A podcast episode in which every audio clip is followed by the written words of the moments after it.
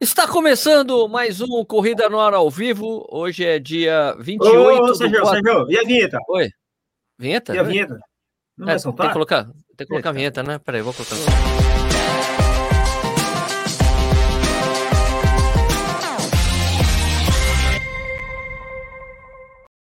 Agora sim, está começando mais um Corrida no Ar ao vivo. Meu nome é Sérgio Rocha. Hoje é dia 28 de abril de 2021, são 8 horas e 31 segundos. Estamos começando atrasado por culpa do nicho, como sempre.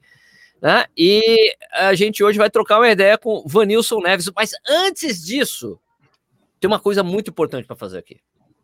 Antes. Antes, antes. É que hoje tem um sorteio. O sorteio do tênis, do Adios Pro. E 5 Ah, hoje? de desconto de 20% na Velocitar. É, é porque eu, eu, eu fiz isso na, na sexta-feira, semana passada, lancei um vídeo, coloquei esse vídeo, todo, eu nem tinha avisado o pessoal aqui, eles estão sendo pegos por surpresa. Mas é o seguinte, é o seguinte, é, é, na sexta-feira eu soltei um vídeo falando, olha, eu vou vender 100 livros, esses 100 livros aí, quem comprar esse livro, esses 100 livros, vai disputar um Adios Pro 42 que eu tenho aqui, que pô, a Adidas me mandou três Adios Pro, um que eu já estava usando. Depois me mandaram amarelinho, depois me mandaram laranjinha. Eu falei, cara, falei com o pessoal da discuta, posso sortear o tênis? Pode. Tá bom. Ah, eu peguei, show, ó. hein? Então, os tênis está não zerado, nunca foi usado. Adios Pro 42, o amarelinho. E daí cinco cupons de desconto na Velocitar, de 20%. Beleza? Então já quero começar o programa fazendo isso, senão eu vou esquecer. E daí Hum. vocês sabem como é que é, né? E quem É, sorteia então- é o Vanilson, é isso? Ou não? Não, não, eu tenho a listagem aqui. Eu tenho a listagem, eu vou compartilhar. jogar as a- cartas pra cima, sei Ó, lá. vai, vou, vou compartilhar a guia do Chrome. vai, vai sair barato Aqui, esse ó. bicho aí, hein? Pra quem ganhar, hein? Ok, essa guia do Chrome, estão vendo? Aqui, ó. A guia do Chrome com todo mundo. Tem mais de 100 nomes aí, porque, na verdade, acabou du- tendo umas duplicatas de gente que comprou. É assim, ó. Deixa eu explicar uma- mais uma coisa do, da- do sorteio. É, teve pessoas que compraram mais de um livro. Daí eu falei, ó, quem comprar mais de um livro, comprou dois livros, tem 12 cupom por desconto. Então tem duas vezes o nome. Daí vai Ah. duplicando, aí tem mais de 100 nomes aí por causa disso. Tá claro? É tipo Ficou claro para vocês? Premium da Mega comprou Sena, né? 10 pra dar presente pro amigo, vai ter 10 cupons. Exatamente. É assim Ou que pra funciona. apoiar tá bom? na cama, né? Cama que tá torta, põe embaixo ali pra apoiar a cama, sei lá, tá valendo, mano. Exato. um então cara é o aqui, ó, seguinte, Vini- ó, Vinícius, tem- não não sou eu, não. É o Vinícius, não é você, né? Então vou É, copiar essa listagem. Caruaru, meu, olha lá. Olha lá, tem aqui, tem, ó, tem Macaé, Xangri-Lá, Gramado, Mossoró, Vargas, Curitiba, Pato Natal, Branco, Pato Branco, tem Juí. essa- São Rapaz. Gonçalo do Amarante. Então, essas São são as pessoas que compraram os livros. Então, vou agora. São Nessa Gonçalo janela do aqui. Amarante é interior do Ceará, cara. Não sei se é Olha, o mesmo lugar. legal. É, não sei se é o mesmo É, lugar. só pode ser. Então, eu vou Ah, colocar no pô. Random.org agora. Foi pro Random.org aí? Foi, né? Tá, tá na, tô na janela certa. E aqui eu vou colocar o Randomizer. Eu vou copiar, colocar os nomes aqui. E é o seguinte: esse List Randomizer, quando eu fizer o, o, o Randomizer aqui, ele vai fazer uma listagem vai numerar. O primeiro, a- o primeiro nome é a pessoa que ganhou o tênis. Os cinco nomes seguintes, então até o número 6 ali, são as pessoas que vão ganhar o cupom de 20% de desconto em compras lá na Velocitar. Fechou? Deu pra- ficou claro? Vocês Tá bom. acompanham meu raciocínio? Opa, Primeiro leva a botina, os outros cinco Isso. levam o cupom. Bora. Exatamente. Show. Então façam figas aí. O, o, Nish faz aquele barulho lá de cavalo e batuca Rufem os tambores, Nish. Os negócio. E rufem os tambores. E o cavalo, o cavalo. Cavalo? Tem que ter o cavalo, é, barulho. Bom, não, é não cachorro, é pô. cavalo. o cachorro. Cavalo. Cavalo, cara. Vamos lá, randomize. Olha lá. O tênis saiu para Caio Jorge de Queiroz. Ok, Caio Ei! Jorge, você ganhou o Adios Pro 40, número 42, que o amarelinho que, que tava lá no vídeo. Ele não tá perto aqui de mim, eu não quero derrubar as coisas que eu tenho aqui. E daí, ganhar os cupons de, de 20% de desconto em compras na Velocitar, o Eduardo Rossi, Pérola Teixeira, Jader Alexander Zuccheri Rodrigues e Silva, Frederico Soares e Ademar Souza Júnior. Tá bom? Esses aqui foram os vencedores. Eu vou Efeitos, é, copiar hoje aqui. É assim, né? eu copiar e colocar aqui na, no negócio para eu já saber, para não perder depois esses nomes. Então é isso aí, parabéns, obrigado a todo mundo que comprou o livro 100, 100 Coisas que Todo Corredor Deveria Saber. Vou voltar a vender o livro muito em breve, porque estava bloqueada a compra, exatamente para não ter duplicatas. Então, parabéns aí a todos, parabéns ao Caio, que ganhou a Jones Pro, hein? Show de bola, hein? Bom, Né? As pessoas, bom. ah, esse não é meu número. Cara, você faz o que quiser com. com É, corta tênis, dá para um né, amigo? O vende. tênis é faz o seu, que né? quiser. Não, O tênis é seu. ponta, lá. Eu vou velho. despachar para todos que compraram o livro, eu vou despachar agora na sexta-feira para todo mundo. Vou botar no correio e daí a pessoa que ganhou o tênis vai ganhar, o- vai receber o livro com o tênis, beleza? E as pessoas que ganharam os cupons vão mandar por e-mail. Fechou? Sérgio, Muito bom. o livro Ué. é autografado? Se a pessoa pediu autógrafo, vai autografado. Ah, Tem um- quando uma pessoa E ela- compra, pode colocar. Fala aí, fala aí. E, o- e o, o ganhador, ele pediu? Aí você pode autografar o, o tênis também, né? É, autógrafo Pô, tênis. saca... Não, não pode. Imagina se ele vai dar o tênis para alguém. Uai, Surpresa. Não, tênis é ortografado, melhor ainda. Tênis autografado. Ah! Corrida É no ar, assim, mágica, né? né? Você só vê no, no- no- naquela coisinha do Play Center lá, aquela coisa infravermelha, ultravioleta lá. É, né? Bom, mas é isso aí. Beleza? Então, antes da gente começar, pô, primeiro falar agora boa noite para todo mundo, né? Já tinha Boa que noite. fazer esse sorteio aqui para não ter problema de eu esquecer depois e aquela coisa. Depois a gente bebe cerveja, né? Sai tudo errado. Então é melhor fazer sóbrio. Então, primeiro, boa noite, Vinícius Stuck, beleza? Boa noite, Sérgio. Boa noite a todos que nos assistem. Nishi, grande Vanilson, monstro das neves, está aqui conosco para bater um papinho e contar umas histórias boas aí. Esse cara tem resenha, hein, velho?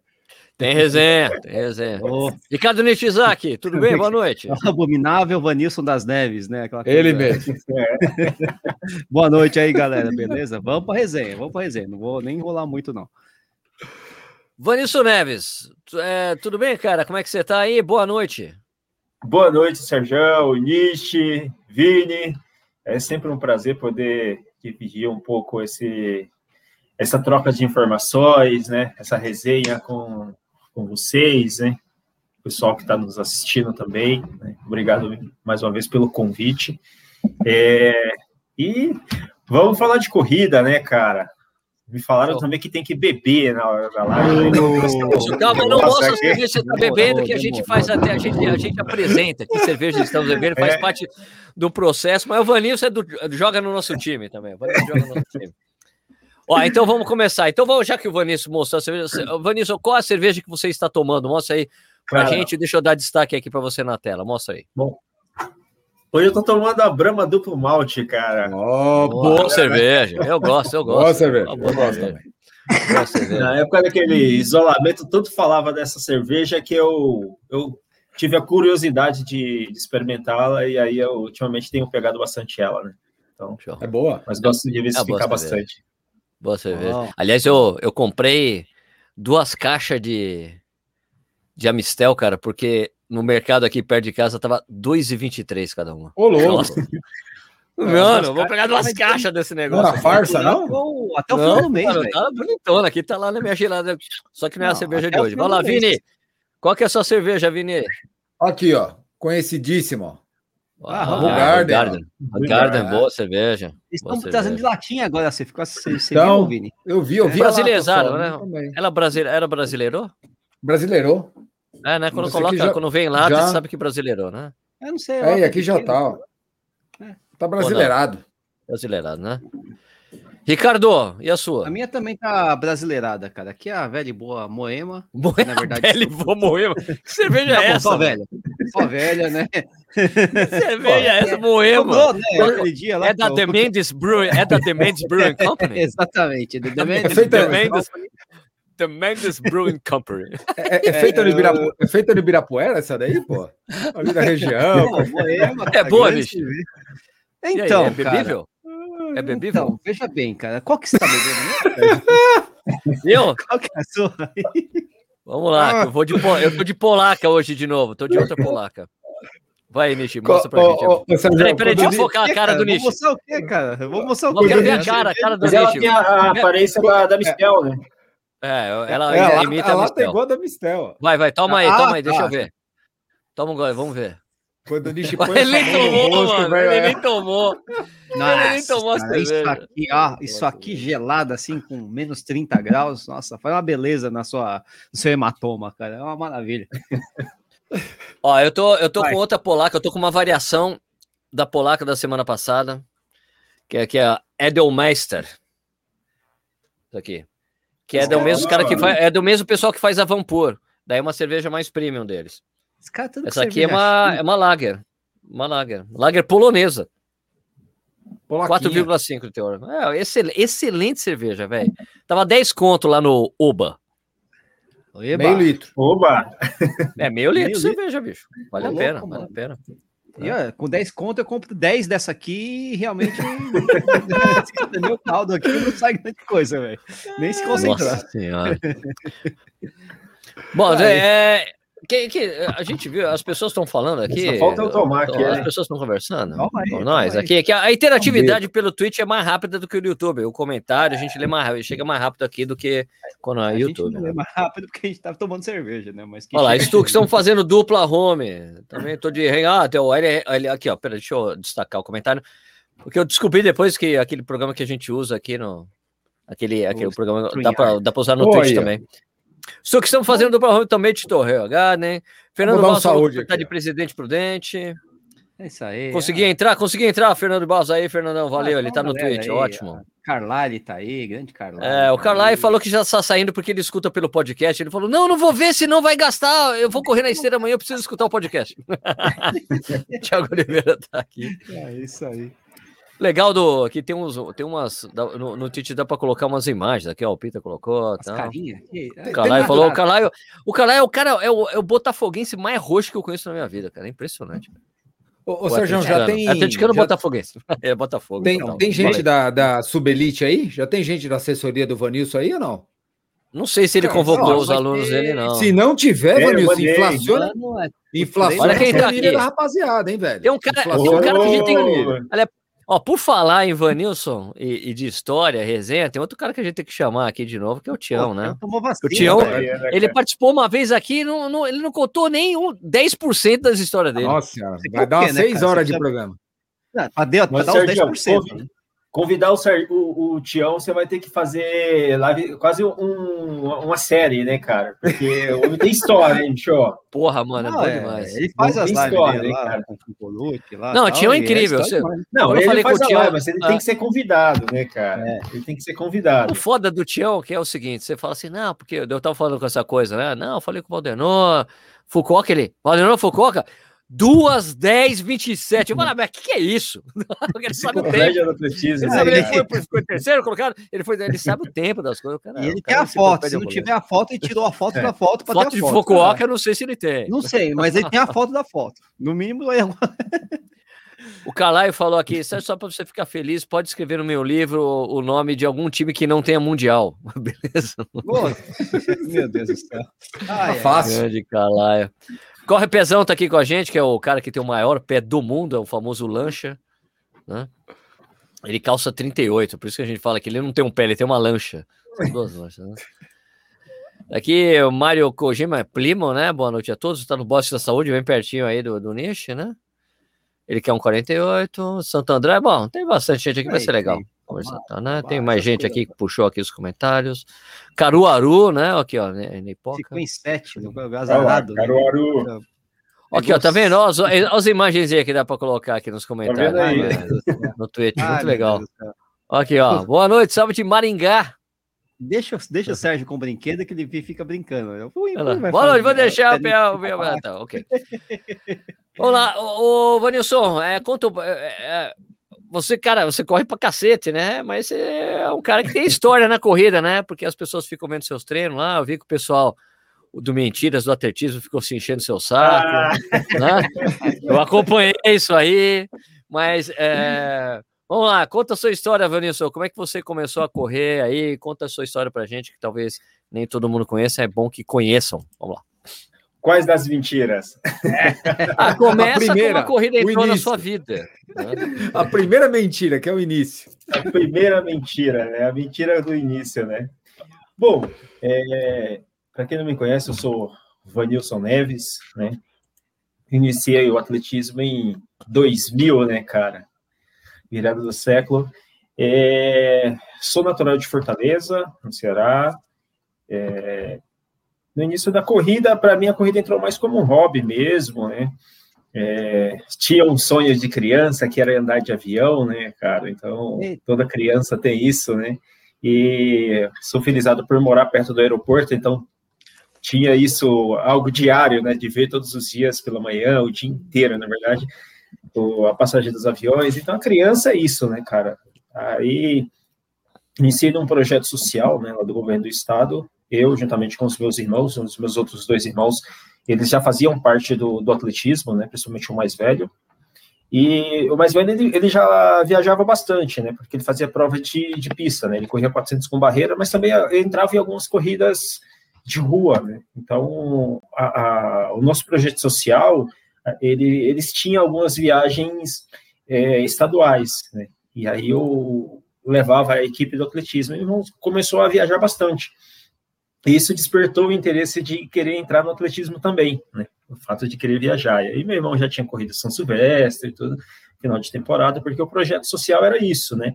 Fazer com que o, o os atletas, a pessoa em si, ele tivesse uma participação dentro de alguma atividade, dentro do projeto. Né? Então, lá dentro do projeto tinha várias modalidades esportivas, tinha o atletismo, tinha o futebol, o futsal, né? tinha a própria dança, é, tinha o karatê e aí tinha outros cursos profissionalizantes também. Né? Esse projeto ficava dentro do próprio estádio do Castelão, né? Opa! Na época. Pô, é, e aí depois acabou mudando de sede, né? Então eles mudaram, saído, o estádio teve que entrar em reforma na época, né? O nome do projeto era Projeto Atleta no 2000, né?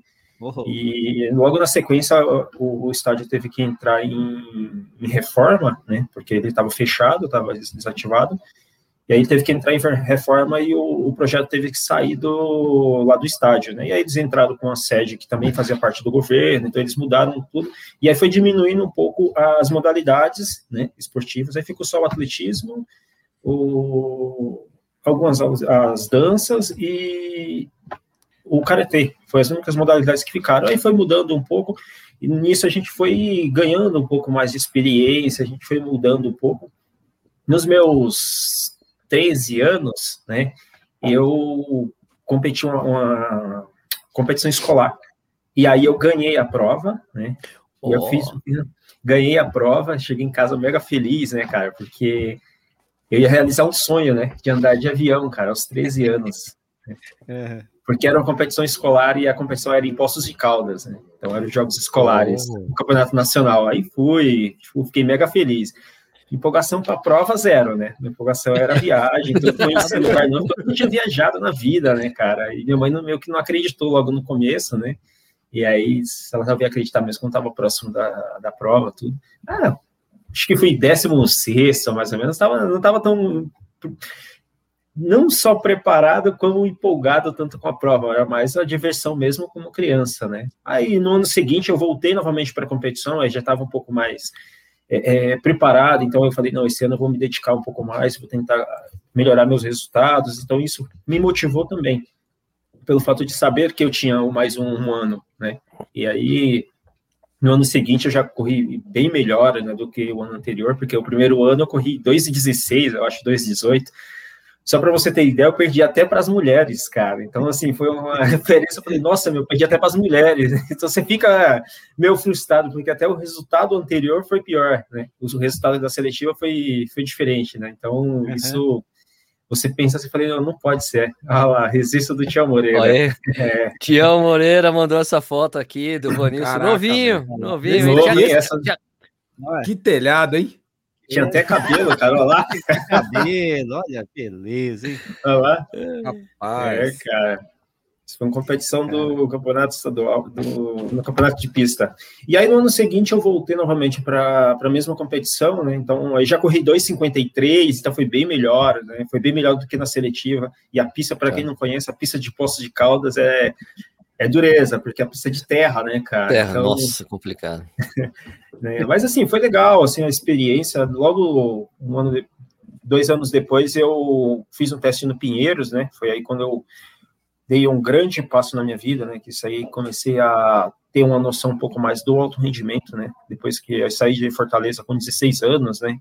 Já próximos dos 17, aí entrei no Pinheiros, né? Então foi um, Pô, um grande passo na, na minha vida, né, cara? Porque. Como é que foi esse contato do Pinheiros? Como, como aconteceu isso? É, a minha treinadora, a minha ex-treinadora, né, na época, ela tinha um, um amigo, né, que, que também que foi, tre foi treinador dela, e ele conheceu o Cláudio, eles, acho que eles estudaram juntos, né? E aí teve, teve essa, essa ponte aérea aí, né? E aí ele tinha, é. acabei tendo esse contato direto, aí fui fazer um teste lá no Pinheiros, na época o, o atletismo do Pinheiros ele estava se estruturando ainda, né? Se reestruturando, né? E, e, aí fui praticamente um dos primeiros atletas lá. Aí no dia do teste lá, cara, fazendo um teste de mil metros, tava a Adriana de Souza, né, cara, e o José Teles na pista assim, eu falei, nossa, eu acho que eu conheço esse cara, sabe? Tipo, não, não lembrava o nome dele, mas eu já conhecia ele. Eu falei, acho que eu conheço você. Ele falou, é, moço, o participa de algumas provas. Aí ficou meio tímido, assim, nossa, eu conheço ele, sabe? Acho que não queria, ficou com vergonha também de falar, ah, eu sou José Teles, né, tudo, né, mas você conversa, falei, aí depois eu lembrei dele, eu falei, ah, agora eu lembrei dele. Aí, é, na sequência, primeiro ano já entrei como menor, na né, categoria menor, até 17 anos, né? E participei do Campeonato Brasileiro, um campeonato nacional oficial, né? Assim, feito pela CBAT, né? Então, uhum. Foi no Rio de Janeiro e fiquei entre os 10 melhores do, do país na prova de 1.500 metros, né? Então, sim, sabia que poderia ir dar mais. Então, ali já comecei a me comportar como um atleta de alto rendimento, né? Então, ali, ali essa época quando você chegou, desculpa te interromper, Vanessa, nessa época é aquela época que você já tava, começou a morar naquela República do Pinheiros ali, que ficava ali em Pinheiros? Isso, isso. Né? Na verdade, nessa época contra... eu ainda morava. Isso, esse, falar, primeiro ano, esse primeiro ano eu não morei em República, né? Eu tinha uns parentes aqui em São Paulo mesmo, e aí eu fui morar na casa dos meus parentes, né, no programa, porque na época o, o Pinheiros ainda não tinha República, né? Ah, então, como tá. a equipe ainda estava se, se reestruturando ainda, a gente não tinha República ainda. Na segunda temporada, que aí sim, aí eu fui morar na República do Clube. Então eu fui meio que uns pioneiros aí da República, né? Eu que roei o, o, osso, né, lá atrás, né? Então, assim, acho que isso é, é, é legal, né, cara? Os pregos lá para pendurar os espelhos, é, essa coisa toda. É, República é bem, bem difícil, né, cara? Assim, a vida do, do atleta é sofrida, né, cara?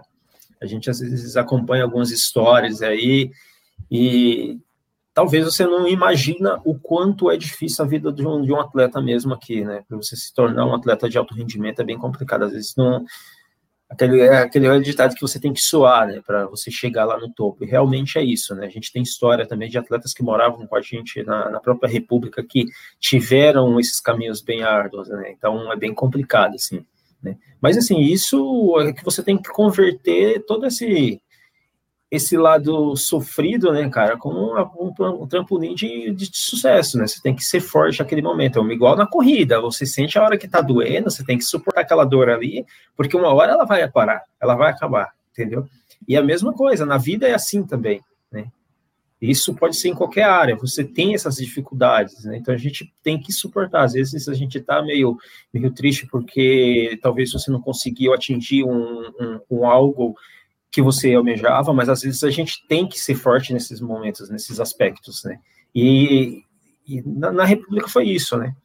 Eu, na época que eu saí do clube, né, foi um ano, assim, que para mim que foi muito difícil, porque eu saí de casa muito jovem, morava aqui sozinho, entendeu? Aí veio meu irmão também, então eles estávamos juntos, tipo, você está junto com seu irmão, mas você começa a sentir falta da família, né? Então, esse lado também, que aí você começa. Uhum. E às vezes você, como é jovem, você não tem essa mentalidade adulta, né? De, de saber o quanto é forte, o quanto é difícil, né?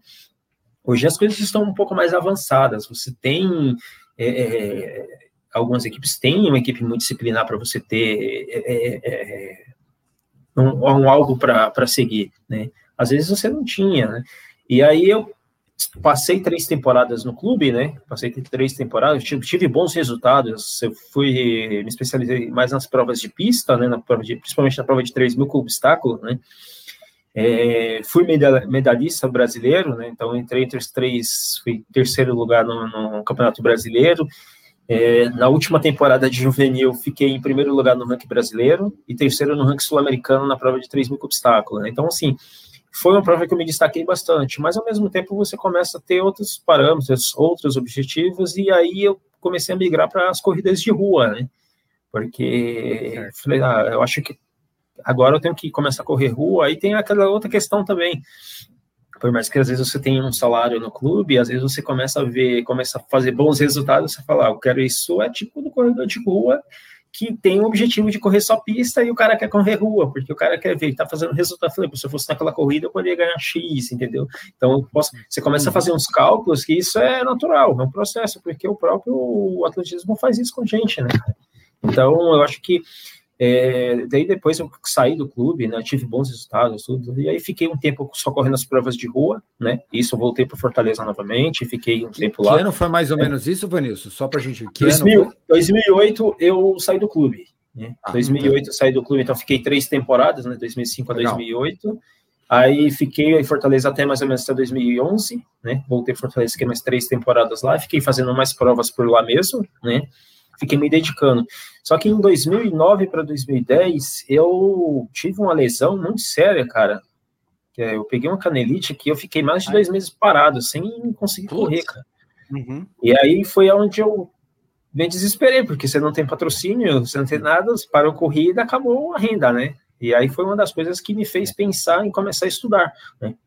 Tá. Eu falei, bom, agora eu quero, eu falei assim, bom, a corrida é, uma coisa passageira, e eu preciso ter uma graduação, preciso ter uma formação acadêmica, porque eu preciso ter uma profissão. Né? E aí você começa aí é onde realmente parece que às vezes uh, acontece as coisas, você para para refletir. Então, naquele pior momento da dor, você pensa também. Né? Então, eu acho que a lesão talvez seja, tenha sido um trampolim para eu poder ter esse pensamento hoje. Né? Então, é, o que eu sofri lá atrás me serviu para eu poder pensar e refletir o que eu realmente poderia fazer. Então foi aí onde eu comecei a pensar e falei assim, eu preciso estudar, né? porque eu preciso ter uma formação. E a corrida, eu sempre coloquei a corrida como alto rendimento na minha, na minha vida, então eu dependia daquilo. Então eu pensava a corrida 24 horas, eu não pensava em outra coisa. Então eu tinha aquela cabeça de que se eu fizesse uma outra atividade ia me atrapalhar no meu desempenho, né?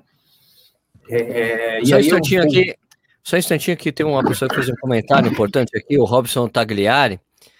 Ele falou que o Corrida Nós já teve convidados melhores. Também concordo. Nada contra, mas. você continuar. Esse cara é uma figura, cara. E, aí, e aí, assim, eu, eu comecei a pensar no objetivo de querer é, de querer estudar, né? E aí, logo nesse, nesse mesmo ano, 2011 mais ou menos, né? Passou um pouco de temporada, comecei a competir novamente, voltei, aí fiquei com esse objetivo e falando, o mais breve possível, vou dar início nessa, nesse grande objetivo que era começar a estudar, né, cara? 2011 eu vim correr a São Silvestre, né? Tava morando em Fortaleza. Eu corri a maratona. Aí, a maratona. Naquele ano que foi um dilúvio, né, cara? O ano, ah, o ano do dilúvio. O ano do que? A chegada no Ibirapuera. Isso. Isso. É. E aí a prova, corri a prova, tudo, não fiz, corri nada, né, cara? Quebrei na prova, bem, bem difícil, né, o percurso. E, enfim.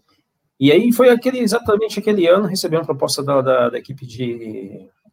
Na época de Suzano, né?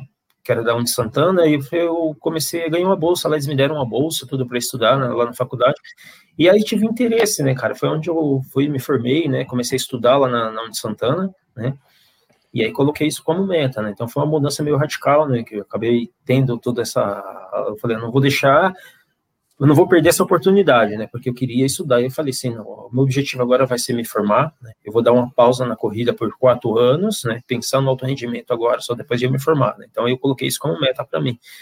E aí comecei a estudar, né? E aí falei, eu vou treinando como né? E o primeiro ano ainda estava ainda nessa empolgação ainda do alto rendimento. Você fica falar, você tem bolsa, você começa a competir, você tem que precisa fazer isso para o Troféu Brasil. Ainda fica com essa cabeça ainda de, ah, eu preciso depender um pouco. E aí comecei a.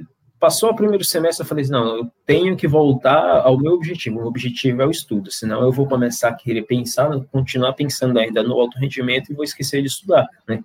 No entanto, o primeiro semestre eu também pau logo em cinco matérias, né, cara? aí eu... Meu Deus do céu. falei, nossa, eu falei, ó, oh, preciso estudar, né? Aí foi, foquei realmente nos estudos, né? Continuei. Na época eu comecei a trabalhar na assessoria, né? Na assessoria do, do EC Tavares, né? Comecei como estagiário lá, fiquei quase dois anos na, na, assessoria e continuei correndo, fazendo algumas provinhas de rua, mas era mais por competir mesmo, porque você acaba, não, não dá para isolar totalmente o alto rendimento, né, ou essa tá. performance, né, mas eu mesmo assim eu consegui dar, dar, dar seguimento aos dois, né, continuei, fui melhorando o estudo, né, fui melhorando as matérias, já não fiquei tanto com menos cinco, né, já tá resolvendo, né, e aí foi legal porque eu, eu fui trabalhando também um outro segmento, que era trabalhar com grupo amador. Tenho experiência como tinha experiência como um alto rendimento, cara. Eu nunca tive esse contato próximo com o alto com o amador. É uma coisa nova para mim também, né? Então assim, uma coisa é você saber é, executar algo como um atleta de alto rendimento, outra coisa é você saber lidar com atletas amadores, né? Então, isso eu aprendi, né? Aprendi muita coisa, porque você tá trabalhando com diversas pessoas, né? Diversas classes sociais, né? Então, cara, a pessoa chega na, na, assessoria, o cara tá com um monte de problema, o cara tá chegando do trabalho, mas ele chega ali, ele chega alegre, às vezes ele chega triste, mas aquele momento de lazer para ele, é, é, o momento dele, né? E às vezes você não sabe qual é o problema das pessoas, né, cara? Então ali você tá ali para para receber todo mundo, né? Então acho que isso também foi um aprendizado muito grande para mim, né?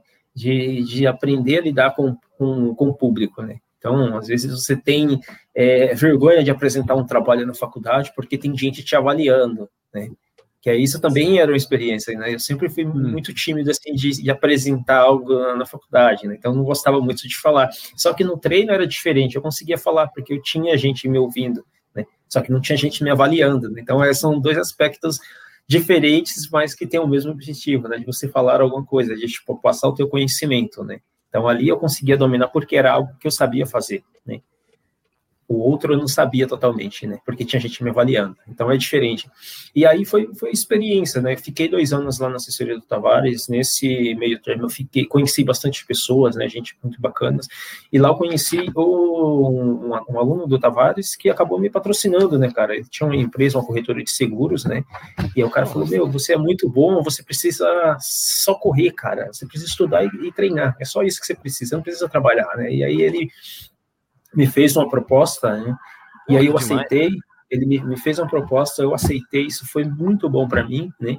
Como atleta, e vocês né? estão vocês estão casados até hoje? Não, não, a gente teve, a gente separou. a gente separou. Legal, cara, desculpa. desculpa. Eu tive no mesmo ano, né, em 2014, eu estreiei na maratona, né? Então, nesse meio termo aí, eu consegui, depois que a gente começou a ter esse, esse primeiro contato, eu comecei a me dedicar somente às corridas, né? E aí eu comecei a fazer bons resultados, né? Quais resultados? Conta para nós. Conta para nós. Uh, nesse mesmo ano, eu consegui correr uma prova de 10 km para 30,57, né? Lá em Natal. Ridículo. E no mesmo ano eu corri a meia maratona da Praia Gante para uma 7,28, né? Então, foi os meus melhores resultados, né, cara? Que saudade dessa prova, cara. Qual é a prova Nossa, rápida demais, correr? Pô, demais, cara. Que nem a pizza, né? Que nem a terra. Então, nossa senhora, aí assim, foi um ano assim, eu falei, meu, eu falei, nossa, cara, eu corri uma sete. Eu fiquei, não fiquei completamente satisfeito assim, porque, cara, eu falei assim, pô, eu poderia ter ido melhor, sabe? Tipo, você sabe ah. aquela sensação de você terminar uma prova e falar assim, eu fui, eu tinha fui mais. bem, não fui mal. Poderia explorar mais. um pouquinho mais, sabe? Mas eu acho que o excesso de confiança, né? Eu achei que eu, é isso acontece, né, cara? Às vezes quando você tá tão ah. bem assim, você não tem a, a, essa noção, né? E isso aconteceu. Eu falei, nossa, mas eu fiquei feliz. Aí eu fiquei até assim, falei, poxa, poderia ter corrido melhor. Aí o Tibúcio chegou assim, moço, você não tem noção quanto você correu, moço. Uma sete você ganha prova em qualquer, pode em qualquer lugar. Eu fui décimo primeiro, cara. Eu falei, nossa, eu acho que. Nossa, nossa prova muito forte, velho. É, a forte, forte. E eu, eu me lembro que eu tava chegada. lá.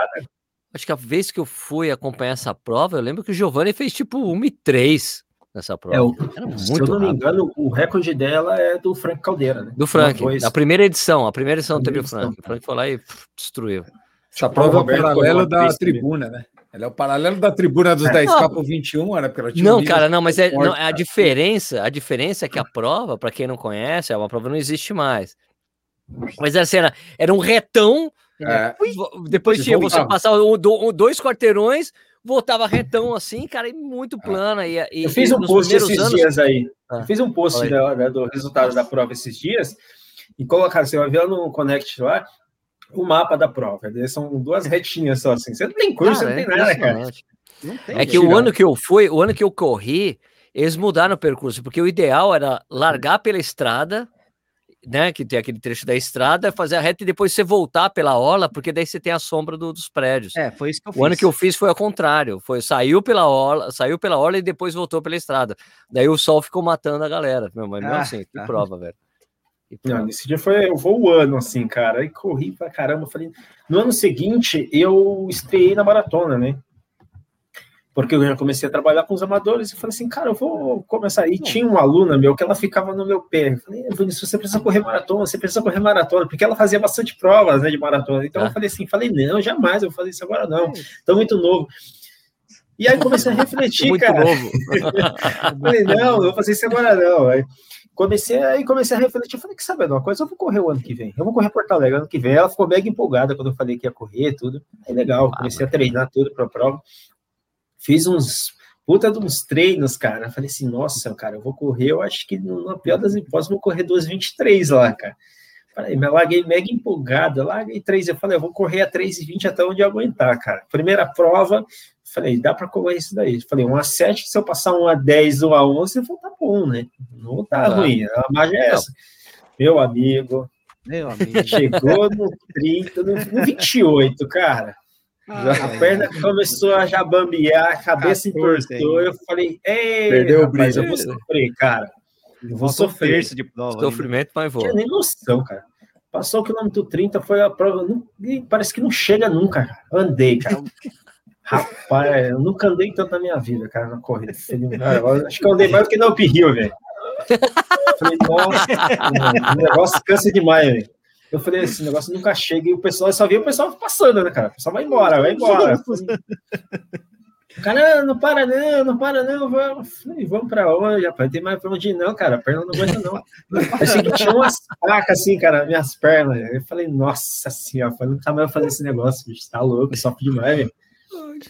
E aí já não tinha mais nem noção de quanto que eu falei, chegava no, e tava no 35 ainda, hein? Eu falei, rapaz, tá longe. Puta que pariu. Tá longe, hein? tava esse negócio, é cruel, corri um cruel. pouco, falei, nossa, falei, essa dor de maratona cansa, hein, cara. Aí corri duas 30, 15, cara. Primeira Porra, 2 30, 15 mesmo quebrando, aí, andando. Mesmo quebrando, cara. Aí eu falei assim, falei, cara, mas aí eu pensei, falei assim, eu acho que eu larguei muito forte. Aí depois fiquei pensando, falei, na época eu já treinava sozinho, né, cara? Então eu falei assim, meu, fiz alguma coisa de errado aqui. Ou às vezes pode ser o cansaço mesmo. Cansaço mesmo de, do fato de nunca ter corrido, né? O corpo estranhou isso, né? Nunca tinha corrido uma distância tão longa, é. né? Meu, meu, a distância mais longa tinha sido 32 quilômetros, cara. Foi o longo que eu no fiz, treino, assim, né? De treinando, né? Então, assim, você não tá correndo né, no ritmo confortável, beleza. E no mesmo ano, logo quando terminou a prova, o, na época, meu patrocinador, que ele corria também, né? Ele, ele me fez uma proposta. Ele falou assim: você topa correr maratona de Berlim? Aí eu falei, cara, falei, Cara, eu não tenho dinheiro pra ir, não, velho. Não, não, não dá, não tem condição, não, pô. Ele falou, não, não, entenda uma coisa, eu te fiz uma pergunta, você topa correr? Dá para correr? Falei, dá. Fiz os cálculos lá, falei, dá para correr. Então, então, beleza. Então a empresa vai levar você para correr a maratona de Berlim. Puta, então foi meu, foi minha primeira viagem internacional, cara. Eu nunca tinha feito. Meu passaporte, meu passaporte venceu virgem, né, cara? eu já tinha passaporte, né? Aí tive que tirar um outro passaporte, porque já tava. ia vencer, né? Eu falei, vai morrer o virgem, cara. Morreu virtadinho.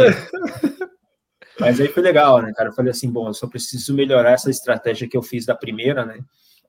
Da primeira prova, né? Consegui treinar, fazer bons treinos também, né? Na época eu fiz um ciclo bem legal de maratona. E só que, cara, eu não sei, eu acho que talvez eu estreiei muito essa questão do fuso horário, né? Porque eu cheguei na sexta-feira de madrugada ah, lá. Puta, chegou na sexta, é complicado. Cheguei na sexta de madrugada e aí eu acabei sentindo também na prova. Eu tive muito. Eu tive refluxo, né, cara?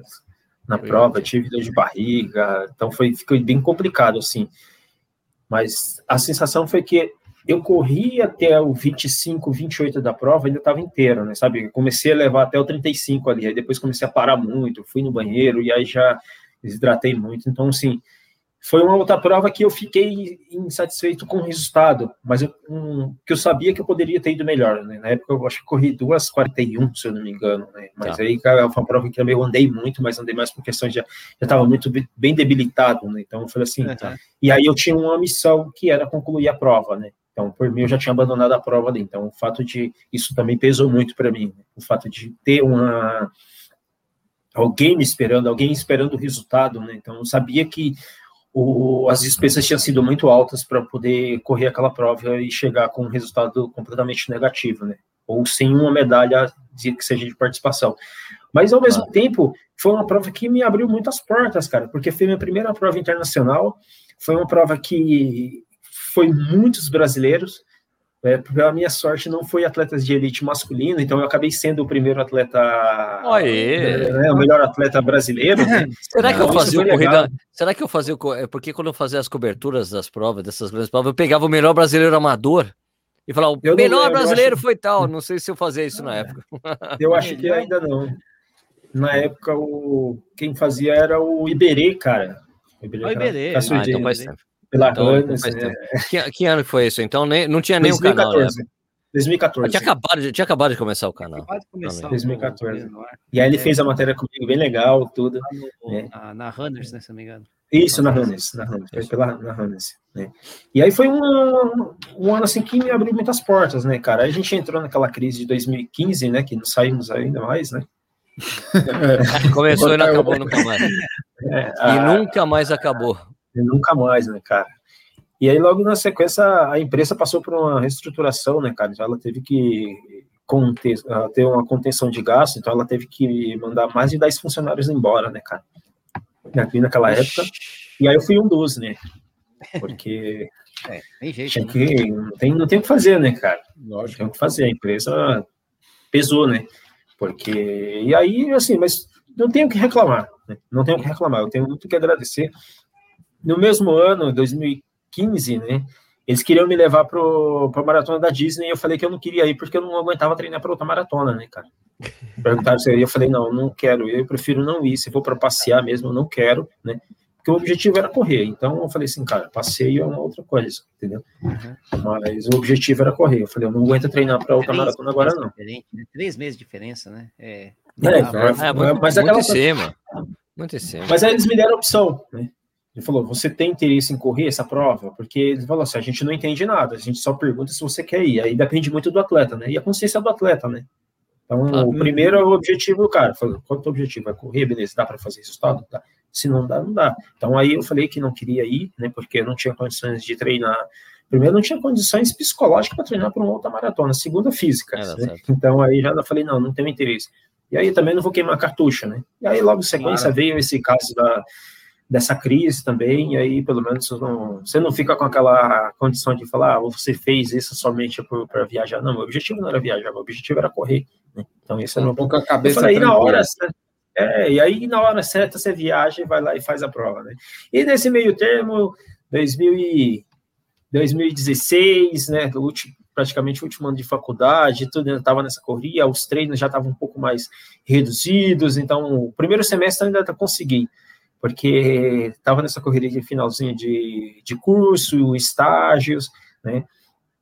Eu fiquei até, acho que uns dois meses parado, mais ou menos, por conta dessa, condição, e eu falei, hum, preciso voltar um pouco mais aos treinos, preciso colocar uma meta. Aí entrei na Maratona do Rio, né? Falei assim, ah, vou colocar a Maratona do Rio porque dá para correr, Uh, e aí fiquei em 15 cara, lá fui, entrei nos entre os 15 ainda na geral, né, então foi legal, assim, a prova, assim, porque eu acho que me motivou bastante, né, no começo, é uma prova difícil de correr, né, por causa da umidade, né, o calor, calor. em si, né, e aí, nesse, nessa estruturação toda, você vai ganhando mais experiência, né, a maratona é isso também, né, você vai ganhando experiência com determinadas das provas, né, cara, então acho que isso também é bem legal, né, eu, nesse meio termo aí, consegui treinar, fazer um, um ciclo legalzinho de, de, de prova, né, de treinar para maratona, e logo na sequência eu entrei no outro objetivo que era correr a maratona, outra maratona fora, e fui para a maratona da Argentina, né, e aí Buenos consegui Aires. entrar em Buenos Aires, né, ela fiquei em sétimo geral, né,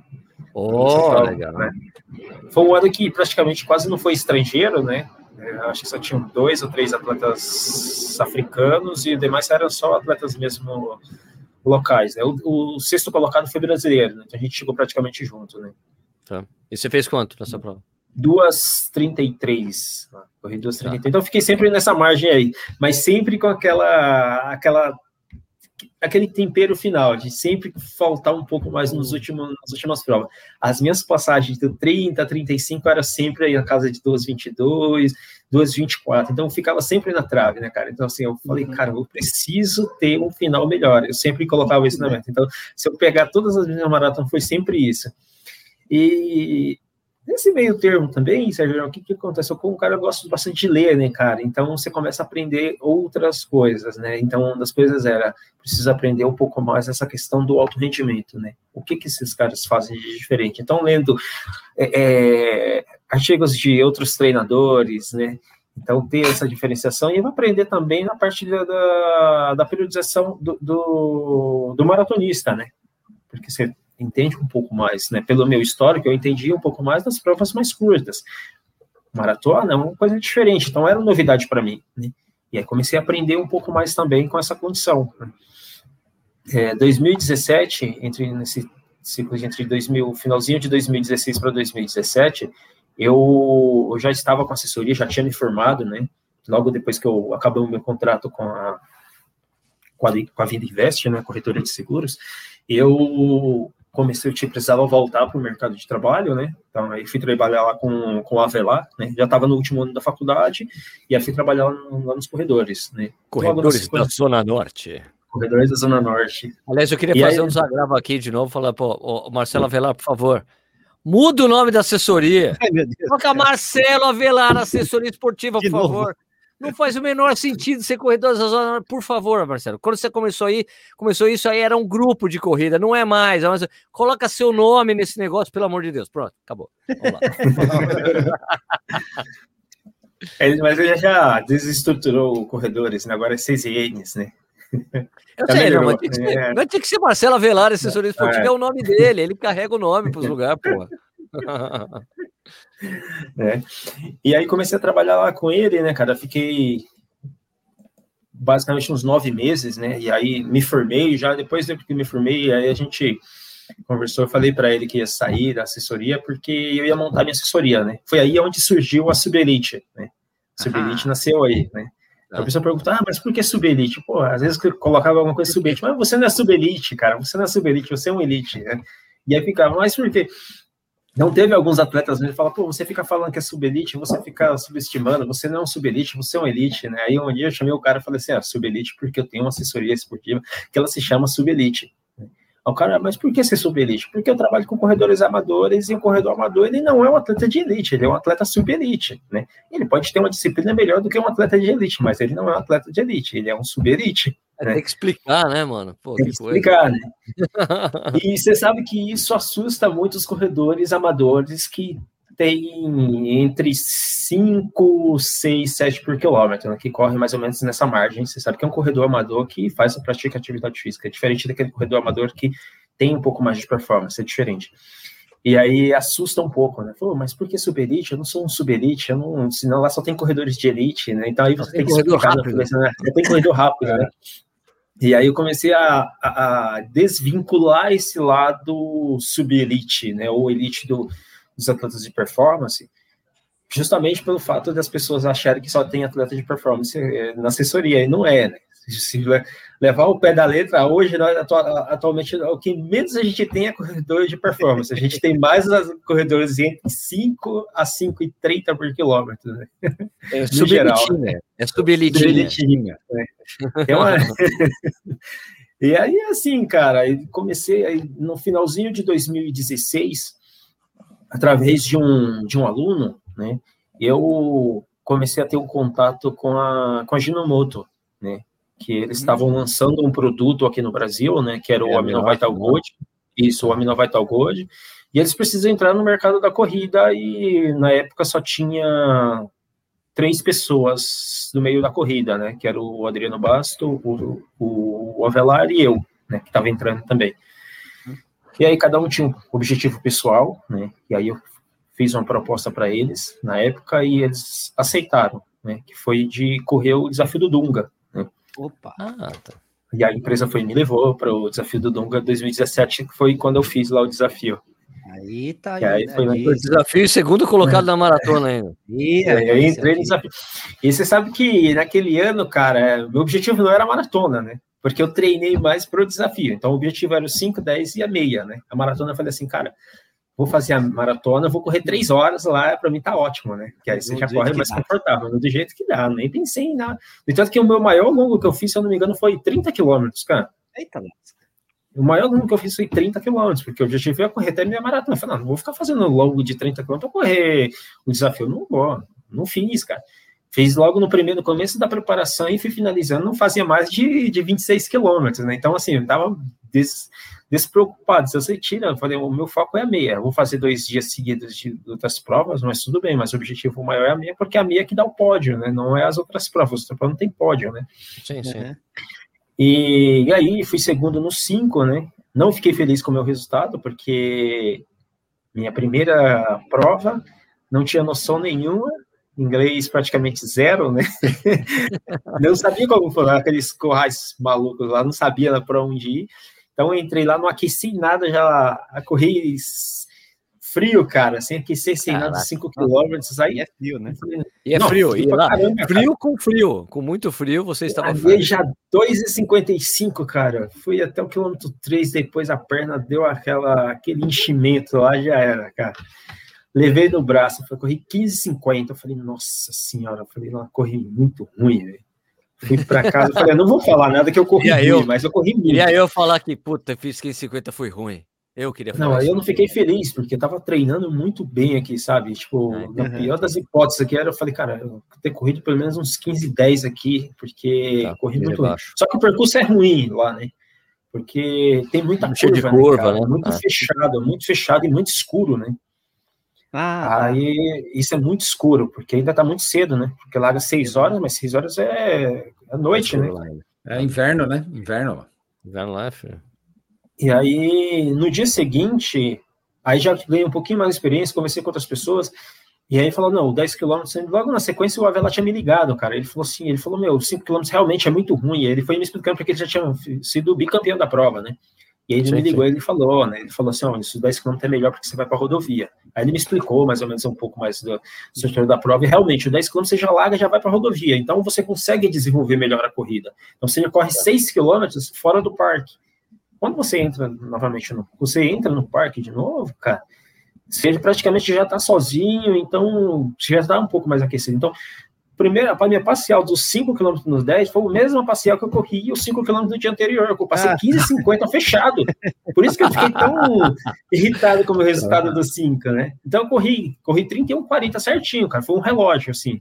Eu passei 15,50 e virei 15,50, mas quando eu entrei no parque, eu já estava brincando com os personagens, já estava vendo que eu não vi nos 5 quilômetros, né? Então eu fiquei mega tá. feliz, cheguei mega empolgado, tipo, só estava esperando o momento de eu chegar, né? Então depois os caras chegaram me perguntar, perguntou quanto que eu corri, eu falei, os caras ficaram assustados, perguntaram se eu ia correr no dia seguinte, né? A meia. Eu falei, não, eu vou correr a meia, né? Porque eles viram o número e tudo, os caras perguntou quanto que eu tinha na meia, eu falei, os caras ficaram assustados, eu falei, porra, então você vai ganhar meia também, né? Porque os caras tinham uma 11 e uma 12.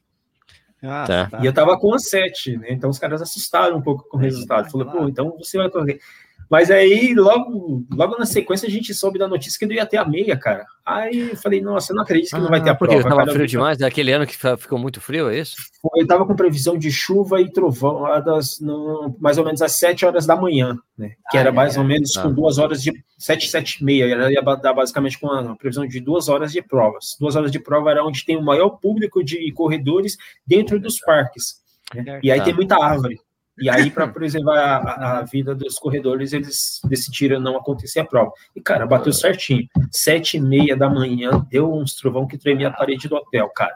O negócio não, lá, bicho, lá nos Estados Unidos, cara, os caras são paranoicos com, com previsão do tempo. Então, os caras, vai chover às três da tarde, às três da tarde tá chovendo, cara, é muito louco.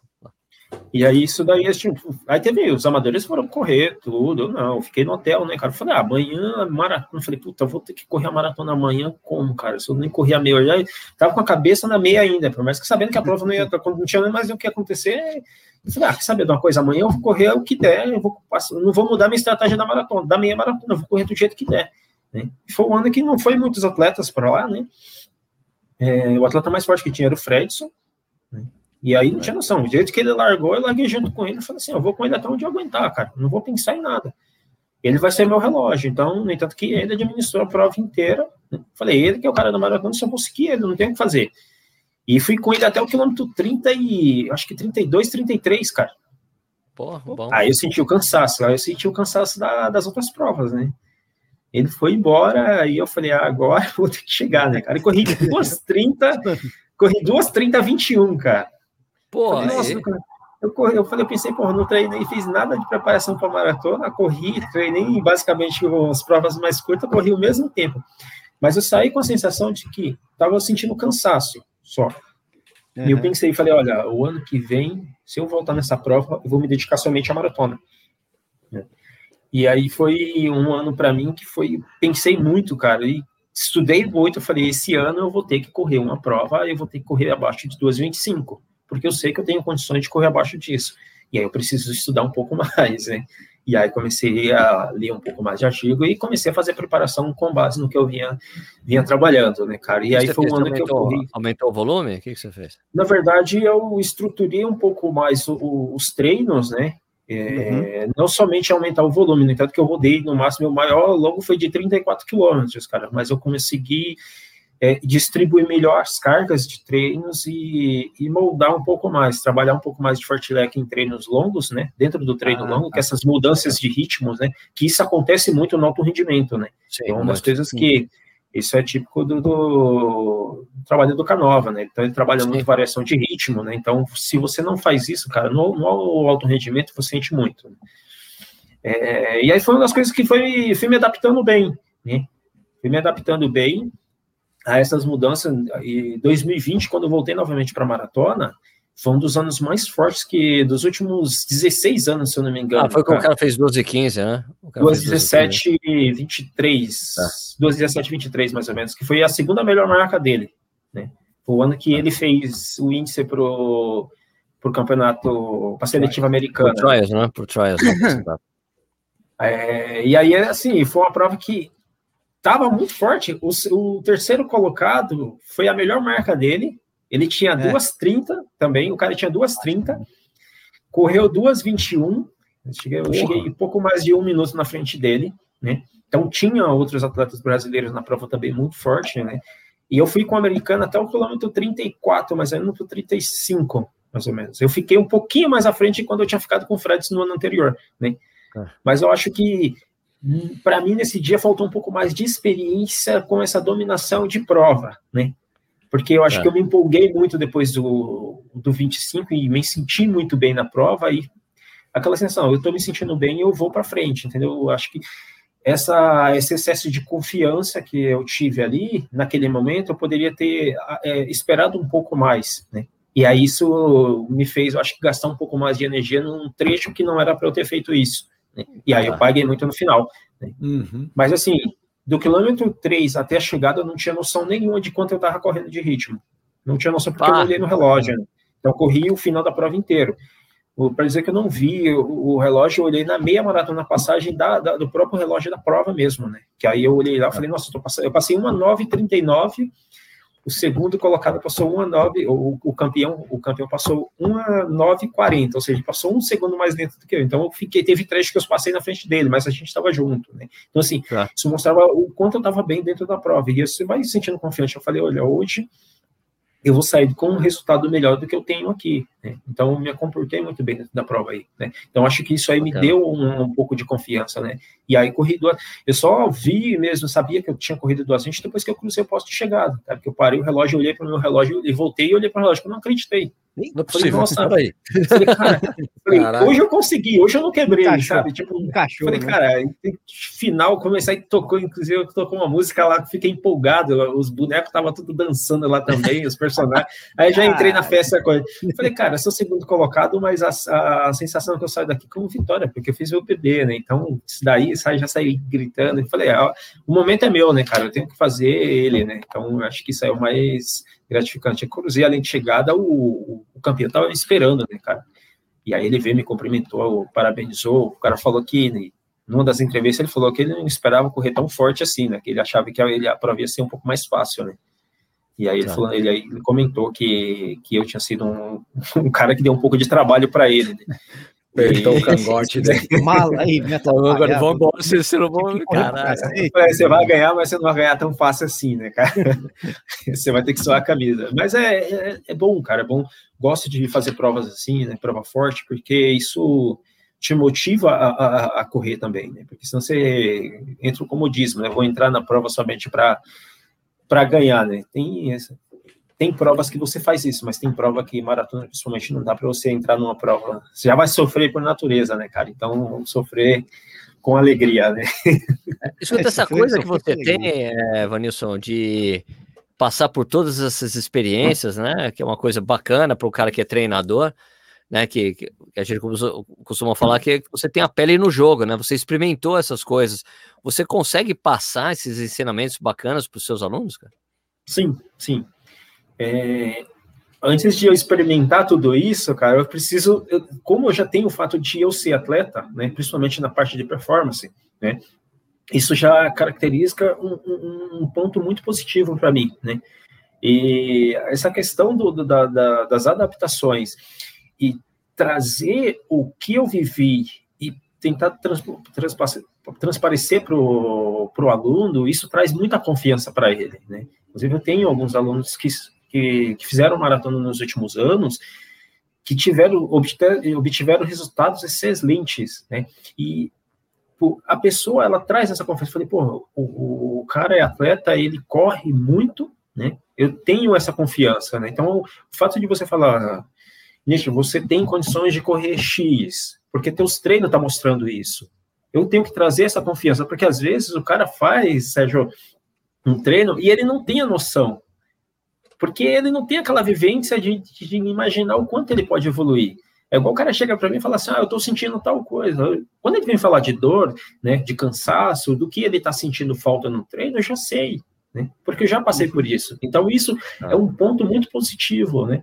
Falo não só de como atleta, como os meus atletas, né, com os meus alunos, mas sim outros corredores. E fala: meu, estou sentindo essa dificuldade. Porque esses dias mesmo, algum, teve um cara que falou que durante esse período da pandemia, ele saiu do 3,50 do maratona, que tinha 1,36 na meia, e correu 1,24 em treinamento. Eu falei assim, pô, legal, hum.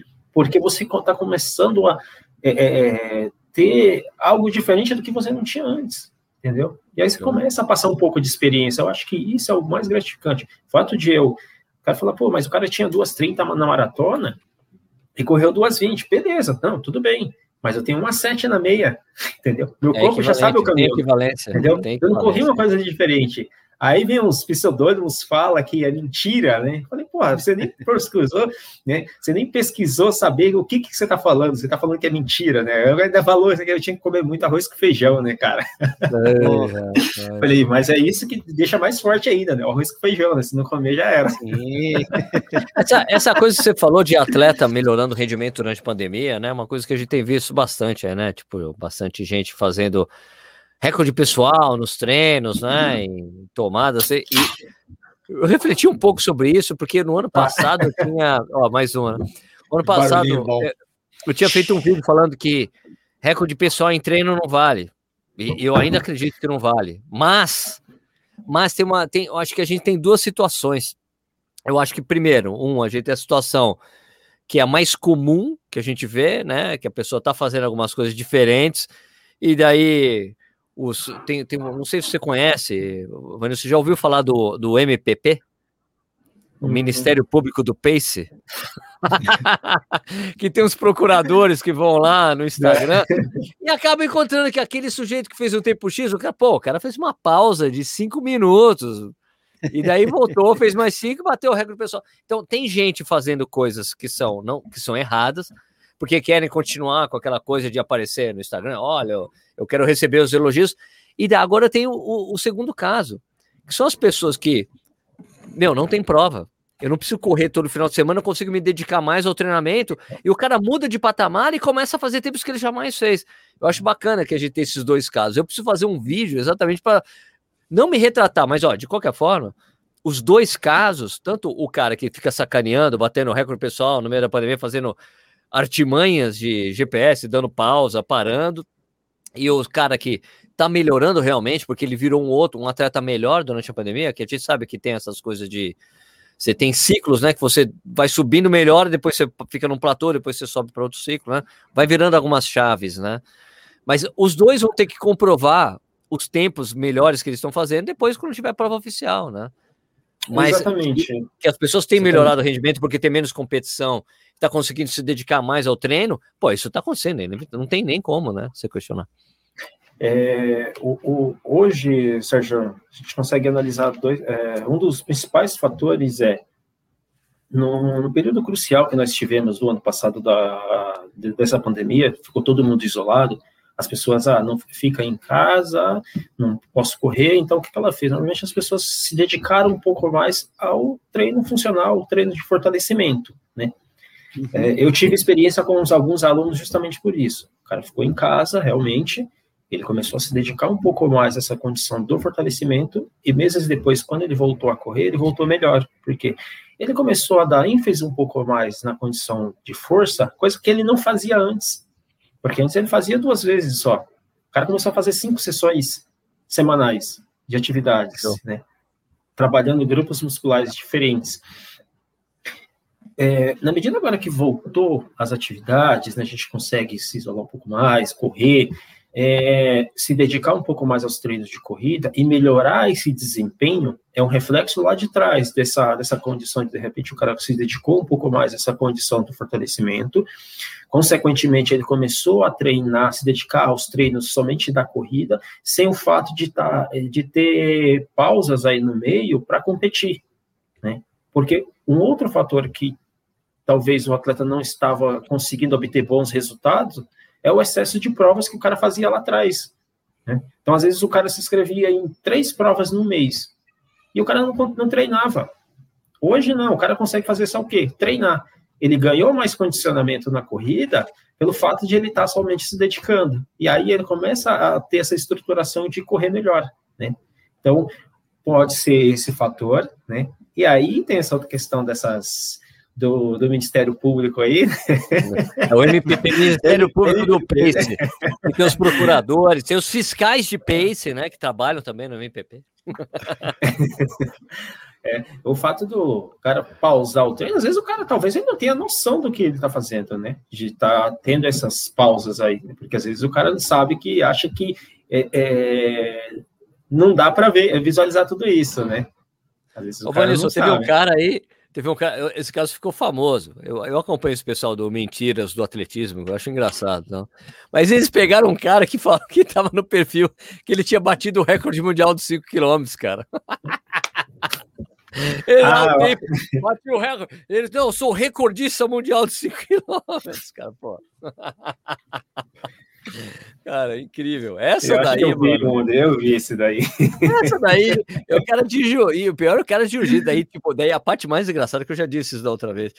É que esses caras aí do Ministério, eu, não, eu nem sei quem é esse cara que faz o, esse Mentiras do Atletismo, mas tem um papo, ele, esse cara mostrou um papo que ele teve com o cara.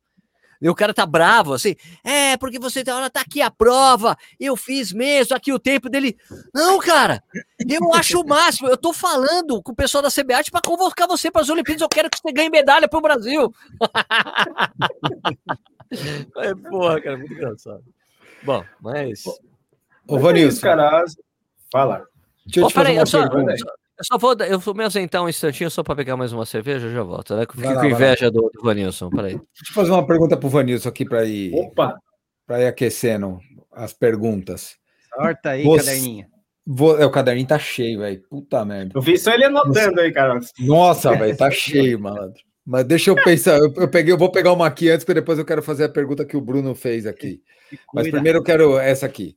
Você você acha, a gente está falando da época de pandemia, né? Eu estou falando porque eu fui um dos que um dos que voltou a melhorar. Eu voltei a correr bem agora na pandemia, né? E eu, eu, eu penso que isso foi muito porque eu estou treinando mais sozinho. Eu sempre treinei muito sozinho, nunca nunca tive muita gente para treinar comigo, né? Eu acabei me acostumando a treinar sozinho. Quando você treina sozinho, você acaba se fiscalizando mais. Você acaba percebendo mais o treino, entendendo mais o treino. E quando você não tem prova e você está treinando sozinho, não adianta você olhar para daqui a 15 dias. Tem que olhar para daqui a seis meses, daqui a um ano, daqui a oito meses. O quanto atrapalha um corredor amador da tua assessoria ou de qualquer assessoria ele se envolver muito em grupo para correr com um amigo o tempo todo? Se é que isso atrapalha. A gente sabe que a corrida, apesar de ser um esporte individual, ele também é coletivo. Quando você corre com um cara mais forte que você, você, você acaba se ajudando, você acaba se motivando a correr mais. Mas até que ponto isso atrapalha ou não? O que, que você pensa disso? O que, que você instrui a tua moçada lá na assessoria? Duas coisas. A primeira é, quando você treina no grupo, né, uhum. a gente sabe que a, a, condição de treinar no grupo ela é sempre ter um, um benefício. Alguém vai ser beneficiado naquela, naquela condição. Uhum. Né? É, e muitas das vezes sai aquele que está num ritmo que seja confortável do grupo dele, né? Uhum. Então, é, a condição do fato de você treinar em grupo, você consegue melhorar porque o fato de você estar tá treinando com atletas mais fortes. Mas talvez aquele mais forte, qual é o objetivo dele? De treinar no grupo somente para acompanhar os demais, né? Ou você, o fato de você correr num grupo uh, com o intuito de falar, eu quero correr num grupo de um pace de, por exemplo, o cara que vai correr a 4,30, para mim hoje 4,30 é confortável, mas eu não estou sendo beneficiado naquele grupo, né? Mas qual é o objetivo de correr naquele grupo? Ajudar o meu amigo? Ou eu não quero me desgastar naquele treino? Então, de certa forma, correr no grupo, você tem esse benefício, né? De, de você estruturar um pouco mais a corrida de alguém, o fato de você ter esse social, o, correr, o corredor amador em si, ele tem essa condição de, de, de você treinar, no, fazer um social, né? Por mais que, uhum. que, que a corrida seja um esporte individual, você tem essa democracia, né? De você tem uhum. essa, esse partilhamento de sofrimento. Então, correr no grupo é sempre mais confortável. Eu costumo falar que pro, a corrida mais confortável que tem é para o amador, porque ele não tem essa variação de ritmo, ele consegue correr de forma contínua o tempo todo, é diferente do atleta de performance. O atleta de performance, ele tem uma variação constante de ritmo, né? Porque ele depende de resultado. Então, por exemplo, se você corre num grupo muito mais forte, às vezes tem atletas mais fortes naquele grupo e automaticamente você tem essa, essas mudanças, essas variações, né? No, no geral, né, o, o treinamento em grupo, ele tem esse benefício, né? Ele tem esse benefício, mas desde que o atleta ele esteja no grupo certo para ele. Né? Entendi. É a mesma coisa que para um atleta de elite. O cara tá, vai, vai num grupo de 2,15 na maratona, o cara tem 2,20, mas se ele tem 2,20, essa é raiz, hein? Ó. O cross de Jundiaí aqui, cara. Jundiaí. Fui quinto colocado nessa, nessa prova aí, cara. Rapaz, mas era moleque, eu tô impressionado com o telhado, velho. Olha o telhado. Olha, olha, Cabelo enroladinho. Agora interessante é que você vê esse aqui. rapaz aqui atrás, ó. Dá uma olhada. Não, tá esse, esse, esse sujeito aqui, o salto, o cara saltou, e daí é. você vê os caras aqui passando pelo lado aqui, ó. Olha os caras passando pelo lado é, aqui. Você quer sujar o tênis, né? Não quer sujar o tênis. Né, aqui, o cara tá realmente. Mas olha só, hein? Para nós, isso era início de temporada, né, cara? Porque a gente tava para alguns era final de temporada, para nós era início de temporada porque a gente estava no cross, né? Tá período de base, então a gente é, o Claudio levou a gente nesse cross, aí eu fui quinto colocado, cara. Cheguei aí. na bota do Balduco lá, né? Cara, que foi pódio na São Silvestre. Ah, Balduco, né, o grande então... Balduco. Corredor da região aqui, Balduco também. É. Então, assim, só concluindo, Vini, é, essa condição de você treinar no grupo, você tem esse benefício, né? A gente tem um exemplo muito clássico aí, que são os corredores africanos, né, cara? A gente vê aqueles claro. vídeos lá dos caras treinando lá com quase uma corrida de rua, né? Então, o treino principal é deles para esses treinos é, em grupos são treinos de fartlek, né, cara? Que é uma corrida aquilo dali, né? Então, é quase uma largada de 1.500 metros, os caras vão para a morte mesmo. Então, tem essa condição realmente, você pega a gente de todos os níveis ali, né? Então, o, o treinamento em grupo tem esse, esse benefício, né? Isso é, é válido também para os amadores. Realmente, tem gente que gosta de treinar mais sozinho, tem gente que gosta de treinar no grupo. Eu, ultimamente, tenho feito meus treinos praticamente sozinhos, né, cara? É difícil. Não, sempre tem alguém filmando. Não, Alguém, sempre tem alguém filmando você, não é possível. É, não, aí tem que levar, né? A gente vê levar, você né? lá, é, os seus, seus vídeos, você com vídeo. É, como é que Só você tá sozinho ali? Impossível. Só uma retada no queixo ali. Puta Meu... merda, dá até medo de ver o pace que você tá fazendo A famosa, dele. que agora ficou super famosa faixa de Gaza. Não, o pessoal falava é. da faixa de Gaza, eu não sabia onde era essa faixa de Gaza, né, cara? Eu falei, para mim, era essa, o outro lado não é a faixa de Gaza, só daquele lado da corrida, né? Pô, o lado, da, o lado, lado das, é. lado das bikezinhas é bonitinho. É, é ninguém quer é. chamar de faixa de Gaza, né, cara? Eu falei, faixa de Gaza. Eu falei, não sei onde é a faixa de Gaza, meu. Lugares aí, não. Sei lá, mas aqui ficou com esse nome, os caras ficam marcando faixa de Gaza. Tá bom. O pessoal fala, ah, ali é perigoso. Não, já, já, já, já, é meio velho esse negócio por causa dos ciclistas, né? Que eles, quando eles pedalavam do lado de lá, era assalto, né?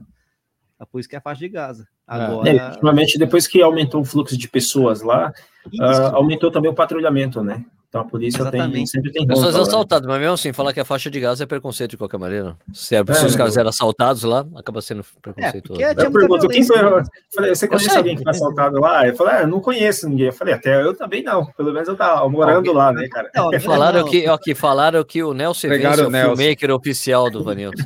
Entregaram o Nelson. Nelson. Então quer dizer que o Nelson não corre mais, ele fica de bicicleta filmando os é, outros? É, é, é, o, é o Nelson mesmo. O então. Nelson tentar correr atrás do Vanilson tá ferrado, né? É, não dá, né? Ó, deixa, eu, deixa, eu emendar a pergunta nessa que você, você, na tua linha de trabalho aí, tanto para você quanto para os seus atletas, eu imagino que você deve fazer algo parecido, né? Não no mesmo ritmo, mas, mas a mesma ideologia. Os seus longos são meio apertados, né? Você gosta de fazer um longuinho mais, ah, é, né? mais puxadinho, mais né? Pegado. É, um longuinho mais pegado. É. Eu, eu, eu, também sou fã disso, eu gosto disso. Eu confesso que eu é gosto. Modera, é moderado forte longo? Como é que funciona? Depende então, muito, cara. Como é que é isso? É por fase? É quantos por mês? Ou é a época do treino? É então, por lá. Depende muito. Esse ano mesmo, né? Vou resumir um pouco mais esse ano, que foi um, é o ano que eu tenho, tenho treinado com um pouco mais de qualidade, né? Até o fato de a gente estar somente por treino, né? É, eu comecei a temporada, cara, foi bem complicado para mim, engordei 10 quilos, né? Todo esse período aí, desde o início da pandemia, né? Fiquei Nossa um senhora. pouco, engordei 10 quilos, cara. Né? Porque eu fiquei parado, né, cara? Fiquei 100 dias sem, sem correr, né? Fiquei 100 dias sem correr. Aí Nesse meio tempo, fiquei... aquele papo, né? Ah, já ah, você não tem nada que fazer, só tem cheio de lives, né? Fazia alguns treinos, pelo menos de três a quatro vezes na semana, mas uma coisa é você fazer atividade, não é a mesma coisa, né? Mesmo tá. fazendo, tinha comprado uma bike na época também, fiquei fazendo os treinos de bike, tudo, mas não é a mesma coisa, né? Você não gasta a mesma energia que uma corrida, né? Você mantém alguma atividade, né? O corpo está ativo, mas 100% não. E aí você não tem perspectiva de prova, de nada, né, cara? Você não tem objetivo. Então, eu falei, ah, hum. e aí você não tem muita noção, né? Só, só comecei, comecei, é, só começa a perceber que tudo isso mudou depois que as roupas não dá mais, né? não cabe mais dentro da roupa. Shortinho fica apertado na bunda. Aí é, beleza, beleza, cara. Daí... Aquele, shortinho, aquele shortinho tá muito apertado na coxa, isso, né? Aí, já era, foi. O negócio tá apertado demais aqui, né? Se fosse só na perna, tudo bem, né, cara? A tá camiseta tá colada. né? a, cami a camiseta que sobrava tá colada, né? As camisas parecem as camisetas do Robson lá, bicho, tudo apertado. Só não tem gominho para mostrar, né? É, é, é, é um gomo, né? Não, é um gomo, é um gomo só, né? É um gomo. É, só uma, né? Tem vários para quê, né, cara? E aí, logo esse período todo do início dessa pandemia, né, cara, fiquei tudo com essa condição e automaticamente fiquei meio desmotivado com os treinos, tudo. Aí você volta, demora um pouco mais, né? Está fora de forma, aí você já não consegue treinar direito. Então tive toda essa essa condição, né? Eu depois vou conseguir estruturar novamente os treinos, voltei, aí comecei a, voltar a ter um plano alimentar, né? Que aí comecei a voltei lá pro, pro Jafé, né? Que é meu nutricionista. E daí a gente começou a trabalhar um pouco mais com essa, essa condição do, do, plano alimentar, né? Consegui voltar um pouquinho no final do ano, né? Dos treinos, já foi melhorando. Aí esse ano também já voltei com essa estruturação, né? Consegui já me dedicar um pouco mais aos treinos. Voltei praticamente zero, né, cara? Corri, até fiz um dia uma comparação de 15 quilômetros que eu fiz a 3,57 fazendo chegada, três meses depois já consegui, dois meses depois consegui fazer um outro treino completamente diferente, num ritmo completamente diferente. Então, assim, o, o que você me perguntou da questão do, da distribuição de, de intensidade nos treinos mais longos, durante toda essa preparação, é, de acordo com que o, o, ritmo que você vai ganhando de condicionamento dentro dessa preparação, ele vai moldando um pouco mais. Então, logo no começo, lá no início de janeiro, por exemplo, eu estava sofrendo para correr a 3,50, 4 por quilômetro, aquilo dali já virou um ritmo contínuo de treino comum para mim, uhum. porque já estava muito mais condicionado, já tinha perdido um pouco mais de peso, né, e o corpo vai ganhando essa estruturação, né. É, e na medida que você foi ganhando condicionamento, o corpo vai tendo essa estruturação, os ritmos vai moldando também. Então, meus treinos longos, eles já saíram desse 4, 3 e 50, eles já caíram para no mínimo 3,45, 3,40, porque o corpo já faz isso, né? E o terreno, o local onde estava sendo realizado, é uma reta, cara, você não tem o que fazer. 35 metros de elevação só, é muito pouco. Para uma volta de 7 quilômetros, uma volta de 14 quilômetros, né? Que são 7, 7 quilômetros é de reta, né? Então, então, sim, teoricamente não é nada. Você corre numa pista de atletismo extensa, né? Porque não tem elevação praticamente, né? Então isso favorece muito né? o fato de você ter essa, essa distribuição de ritmo. Então, quando você está condicionado, é muito mais fácil, né? Você corre praticamente sem, sem se desgastar, né? Então, é, os longos a 3,40 para mim já estava virando meio que rotina, entendeu? Então, para mim já não, não ia mudar muito. Eu, o Sérgio até comentou outro dia num, dos posts dele a respeito da maratona, né? Eu estava inscrito na maratona de, da Argentina, né? Eu ia fazer a prova. A da La Pampa, uh? De La Pampa, né? Infelizmente a gente foi pego de surpresa com essa notícia que a prova não ia ser, não ia permitir a entrada de estrangeiro na prova, e aí fiquei nessa, nessa condição, né, cara? Fiquei triste pelo fato de não ter realizado a prova, porque eu estava fazendo os treinos, né? Uh, eu acho que hoje, atualmente, estava na minha melhor fase, né? É até mais melhor do que quando eu tinha corrido 220, então eu acreditava que poderia correr uma, uma, bela maratona, mas infelizmente não aconteceu, né, cara? Então isso ficou aquele gostinho de. Na verdade, na verdade foi bom você não ter ido, né? Ia correr com uma puta chuva, ia ser um horror, ia ser um pé. Ah, é, deu ruim, né? Tá é, é. Da, Choveu da, pra da... cacete lá, e a menina fez é, 2h31 né? ainda, ficou dois minutos do, do índice olímpico, cara. Por causa se não tivesse chuva, ela tinha conseguido. É, então, é, mas é aquela a coisa. né, que vem para o bem. Exatamente. Mas o fato, de, o fato de não ter ido tem uma outra condição. Me deixou novamente, é, é, é, me reestruturou essa condição do fato de eu voltar a ter esses estímulos do alto rendimento. Lá atrás, eu engordei 10 quilos. Então, assim, cara, uma, você pega uma foto quando você estava em forma, uma foto depois, você começa a pensar assim, tipo, puta, será que eu vou voltar um dia a correr em alto rendimento de novo? Né? Pô, mas é foda, cara. Tipo, o cara que teve é, isso há três, quatro meses assim, você começa a passar um filme. Aí, aí é onde você entra, essa, essa modificação que você tem de experiência e acreditar que é possível fazer isso novamente, entendeu? Pô, então, é aí, assim... segura, esse, segura esse condicionamento aí que pode ser que role uma coisa aí no final do mês que vem. Eu tô sabendo, hein? eu tô tá sabendo. sabendo né? Tá sabendo, né? Então, aguenta aí. Segura que vai é... Segura que é, vai rolar. É... Você não pode falar direito. Mas já está definido o que vai acontecer. É, não, não, estou sabendo. Estou tá sabendo. A gente conversa depois de terminar essa transmissão, a gente conversa. e aí você fica nessa sensação, falei, puta, puta, queria ter corrido a prova, mas ao mesmo tempo, seja, a questão do, do fato de você não ter competido, mas isso acendeu novamente uma, uma condição de te colocar novamente no alto rendimento. Falei assim, pô, fiz uns treinos, falei, puta, mas nos últimos, últimos treinos pronto para a prova, foi o 25 quilômetros que eu fiz a 3,18, cara. Né? Nossa, é, então eu falei assim, cara, eu falei, ali eu fiz aquele treino ali, eu falei, eu tô pronto, eu já posso correr. Na verdade, eu já tinha falado isso na terça-feira lá com o videomaker lá, que foi, eu falei, ah, já tô pronto. eu, tinha feito, eu tinha feito quatro tiros de, de 3K, né, cara? Eu terminei o treino e falei assim, eu já tô pronto, não preciso fazer mais nada agora, cara, só esperar o dia da prova. né? E aí no, no domingo eu fiz esse apronto lá, ritmo de prova, eu falei assim, hoje eu tô tô afiado, né, cara? Ô, Vanessa, tem uma coisa boa aqui que o Humberto Leite acabou de postar aqui. Vanessa, como motivar o amador que sofreu o mesmo processo que você na pandemia? Boa, boa pergunta. Cara, é uma das coisas, ele não foi só, ele não é a primeira pessoa que me perguntou isso, né? A mesmo, o mesmo caminho que o amador sofreu, eu sofri também, né? Porque eu vejo isso diariamente no meu grupo, né? O fato de a pessoa estar tá desmotivada porque não tem prova.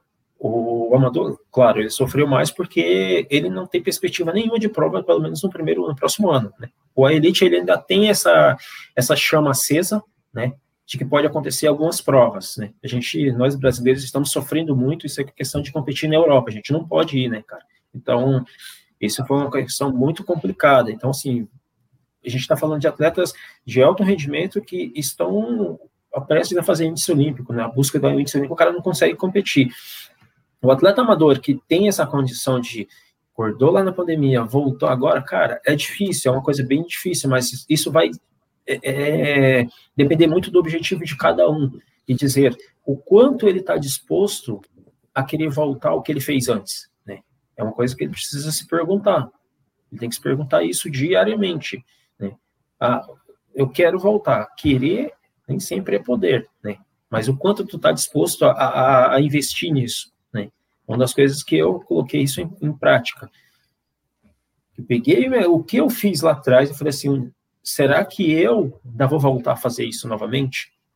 Eu me perguntei, vem essa pergunta, cara, e é uma coisa que você tem que se perguntar isso diariamente, é diariamente, né? E eu coloquei isso em prática, eu falei, eu preciso voltar, o que que vai me motivar? Quando eu voltei a correr, no, logo no começo da temporada, eu falei assim, no dia 5 de, de janeiro, né, que foi a primeira segunda-feira, dia 3 de janeiro, né, que foi a primeira segunda-feira do ano, eu falei, dia 3 eu vou voltar a correr, eu vou simplesmente treinar, eu vou colocar uma meta para mim, eu vou fazer um ciclo como se eu fosse treinar para uma maratona, sem objetivo de maratona. Eu fiz isso, né, porque eu sabia que eu, era a única forma de eu poder me disciplinar. Eu coloquei isso na minha cabeça, não tinha, não tinha objetivo nenhum de correr maratona de La Pampa, no entanto que eu soube da prova no, no início, no finalzinho de, de fevereiro para o início de março. Não sabia da prova e coloquei isso como meta para mim. Né? Então, o caminho que eu indico ao Humberto, de repente, seja isso, colocar um objetivo uh, a longo prazo aí, né, para fazer com que ele tenha esse, esse alvo, né, independentemente. O que faz ele se disciplinar? Que tipo de distância faz ele se disciplinar? Eu, particularmente, é a maratona. É a única prova que eu consigo me disciplinar. Então, porque eu sei que eu tenho que acordar cedo, eu sei que tenho que dormir cedo, eu sei que eu tenho que me alimentar melhor. Então, essa é a disciplina. O atleta amador, ele tem essa disciplina. Né? Ele consegue ter essa disciplina. Então, é, eu acho que é um caminho a seguir, né? o fato de ele ter essa, essa condição. Ou começar a correr todo dia, que nem eu. Ou correr Não tem desculpa. me, pergu me perguntaram, Vanilson, me perguntaram, Sérgio, qual que foi a principal lição que você aprendeu com essa coisa de correr todo dia? Eu falei, aprendi que não tem que. Aprendi a não dar mais desculpa para mim mesmo. De falar, ah, hoje não, não quero correr porque não tô legal. Cara, acabou. Todo dia tem que correr. Né, cara? Outro dia eu fui correr aqui, era 10 da noite, quase 11 da noite. Terminei o treino 11 da noite aqui no bairro, aqui na, onde eu moro. Só aí os gatos na rua, os gatos na rua, que fica aparecendo. Gato ali. Cachorrada latindo. Gato na rua. É, o cachorro latindo que eu tô passando e os gatos é. no meio da rua desviando de mim. E daí eu vi uma cena muito, uma cena muito doida, cara que tem uma, uma, tem uma rua é, que você chega aqui, daí tem, ela, ela, dá uma, ela faz uma bifurcação, assim, você vai ou para direita ou para esquerda. E, né, e nas casas que tinha aqui tinha um caminhão. E quando eu tava vindo de frente, assim, eu olhei assim, tem um cara debaixo do caminhão. Mas por que o cara. Olha, mas são 10 e meia, que, que o cara tá mexendo no caminhão essa hora? Né? Tipo, sei lá, né? Às vezes tá o cara mexendo no caminhão. Eu fui chegando, chegando, chegando, cara. Era um morador de rua, debaixo do caminhão, com os papelões, com cobertor ali, porque ali eu acho que o caminhão devia estar estacionado há pouco tempo, ainda, ainda devia estar quentinho, né? Caraca. E daí eu passei pelo cara, opa, tudo bem? O cara, tudo bem. Daí, daí era um percurso que eu faço que dá dois km e meio. Na segunda, essa coisa foi a coisa mais, mais doida, velho. Na segunda vez que eu passei, o cara tava deitado lendo um livro. Debaixo do caminhão. Ai, cara, que louco, que coisa doida, velho. Mas tinha luz? Tinha luz. Tinha, tinha luz, a iluminação pública. Ah, do, Ali, do- chegava do- e ele tava assim com a cabeça ali, o cara lendo o negócio. Ai, Cara, que, doideira, velho. Surreal. Coisa mais né? doida. E ele olhou assim pra mim, eu, Opa. não se preocupa comigo. tá tudo em ordem. Pô, muito louco. Mas é isso, não tem desculpa. Tô correndo todo dia. Foi o tre... tre- Como é que é? Foi o centésimo... Décimo oitavo dia hoje? Acho que foi isso. Todos os dias. Ô, ô, ô Sérgio, pô, preciso, preciso contar aqui na audiência rotativa centésimo. do. Quanto? Pode- Foi é Centésimo? exatamente isso. Centésimo, décimo oitavo dia do ano Ave que eu corri. Eu preciso Fala. contar aqui na audiência rotativa do Corrida no Ar o dia que eu me perdi com esse cidadão na prova. Essa é boa. Eu queria ouvir, eu queria ouvir a versão é dele. verdade! Ele contou, o Vini contou essa história pra gente contei. no Corre 89, Do Corre 89. na rádio, Eu- cara. Muito Eu, boa aquele essa dia, cara, eu não conhecia o Vanilson. Conheci- Explica que prova que era. Explica. É, foi- porque- Ih, a gente localize foi pra Brasília. historicamente. É, a gente É, foi, é gente obrigatório. Prova, onde era, que prova, que Wings ano. for Life, Wings for Life da Red Bull, no ano de 2017, se eu não me engano, foi isso. Se eu não me engano. Verdade. E aí, cara, eu pego o avião aqui e eu vejo no avião um cara que eu conhecia de vista, que era o Vanilson, o Vanilson estava sentado lá, e mais para frente eu vejo um outro cara que eu conheço, que era o Jafé, que é o nutricionista. Só que o Jafé eu não ouvi há uns 10 anos, porque quando eu conheci o, o Jafé, ele era bombadão, ele, eu conheci ele da balada, da minha época de baladeiro, não era da época que ele era corredor nem nutricionista. Mas ele E aí, ainda é porra? bombadinho, vai. Ele ainda é Ele ainda bombadinho. tá fortinho, né? Mas ele era muito mais. E aí, quando eu saí do avião, eu encontrei o Jafé, dei um abraço nele. Pô, quanto tempo? 10 anos, né? Meu, o que você tá fazendo? Pô, eu sou nutricionista, trabalho com corrida. Aí cruzou a história, ele falou: ah, eu vim aqui porque eu vou correr uma prova e um, um cara que, que, que eu faço aqui, nutrição, vai correr também. E tá vindo para as cabeças da prova. Pô, quem é? O Vanilson. Aí eu, caralho, velho, Vanilson, eu já conheci ele de nome. Falei, o Vanilson tá aí, já tá azedo o negócio, né, velho? Eu tinha ido meio com a expectativa de correr uns 50, 50 e poucos quilômetros. Falei, ah, se eu correr uns 52, 50 e pouco, eu vou ficar entre os cinco primeiros, né? fácil, né? Mas aí já falaram que o Vanilson estava lá, eu falei, ixi, Maria, já tem um monstro aí, vai ter mais uns três, daqui a pouco vai aparecer uns. Fui pro hotel, tal, não sei o que lá, largou a prova. Aí um, algum desgraçado inventou que Brasília era plana, e Brasília de plana não tem porra nenhuma. Eu nunca prova- ouvi essa história que Brasília é plana, nem sei Ó, quem não sei quem foi é que plano, falou né, cara? É Planalto, né? É É, Planalto. né? Porra, Alguém Planalto de é Belo. Horizonte. Provavelmente alguém de Belo Horizonte colocaram a É, pra, pro cara de Belo Pode Horizonte. ser. Eu tava correndo com um cara do meu lado, e aí, cara, começou a descer, descer, descer, descer. Eu falei, velho, se isso aqui é um looping, nós vamos ter que subir tudo esse troço. bicho. Essa porra não é plana nada. E esse dia, cara, tava um calor. Meu irmão, um calor infernal, infernal. E aí dei uma volta, tô dando a segunda volta. Quando eu tava com uns 35 quilômetros mais ou menos, o cara que tava comigo já tinha ficado para trás, eu tava meio que sozinho, não tinha ninguém nem na frente nem atrás. Aí eu olho, eu vejo uma cabecinha lá na frente, né? Cara meio meio calvo, assim, igual eu, assim, sabe? Meio calvinho, assim. Aí foi chegando, foi chegando, eu falei, cara, é o Vanilson, velho. O Vanilson tá aí. Puta, encostei do lado dele, é o Vanilson, e aí? Falou, meu, eu tô morto, cara. O que foi? Falou, cara, fui acompanhar os caras lá na frente, só que os caras, tá, os caras já tinham feito a prova mais vezes, estava todo mundo com pace de bike do lado. Todo mundo levou um cara de bike do lado dando água. E ele era o único Ah, coitado. sacanagem do caralho. Não pode, único- é proibido isso. Ele era o único coitado isso, que tava no peraí, isso, é uma, isso é uma denúncia terrível que isso que aconteceu. Porque isso é proibido na elite, pode. ter pace de bike. É que, Cara, tá é que lá é outra uma coisa prova- errada que aconteceu naquela prova. Não, não interessa, não pode ter pace de, de aguinha, velho. E aí o Vanilson ficou. e aí chegou uma hora que começou a faltar água para gente. Porque a, a prova, para que as pessoas que não conhecem a prova, né? Ela é uma prova que quanto mais. É isso aí, peraí, peraí, eu vou acionar o MPP. Ah, pode acionar. Pode acionar. Ah, meu Deus do A prova é assim. Tiago Oliveira, Você, Tiago Oliveira você falou larga- pra eu acionar o MPP. Ele Pô, é pra esse mesmo. Você larga da prova, com meia hora depois sai um carro, e a cada. Acho que meia hora o carro vai aumentando meio quilômetro por hora a velocidade até o carro te pegar. A hora que o carro te pegar, a prova acaba. E você não sabe o quanto você vai correr. Então, quanto mais tempo vai passando na prova, ao contrário de uma prova normal, menos gente tem na prova. certo? Então Sim. Então chegou uma hora é que... uma prova ao contrário. É, É o ao contrário. É contra-relógio, né? É um contra... É, é, então tudo aquilo pegar, que o amador sofre quando ele vai para uma prova e falta água para quem estava lá no fundão, É nessa contrário. prova acontece com quem está na frente. Então começou a faltar água para todo mundo que estava na frente. E o coitado do Vanils, Só para aproveitar um gancho aí, Vini, Ah. por que, que faltou água? É, a prova era um circuito de 25 quilômetros. né? Isso. Então era uma volta. E na segunda volta, eles reduziram os postos de hidratação. Isso. Por isso que faltou água. E aí só tinha Ah. o que disponível para os atletas, Red Bull. é isso aí. Ah, e, os, e, os, e os tontão correndo, num calor do cão, certo, Vanils? Tava um calor do Verdade. cacete aquele dia.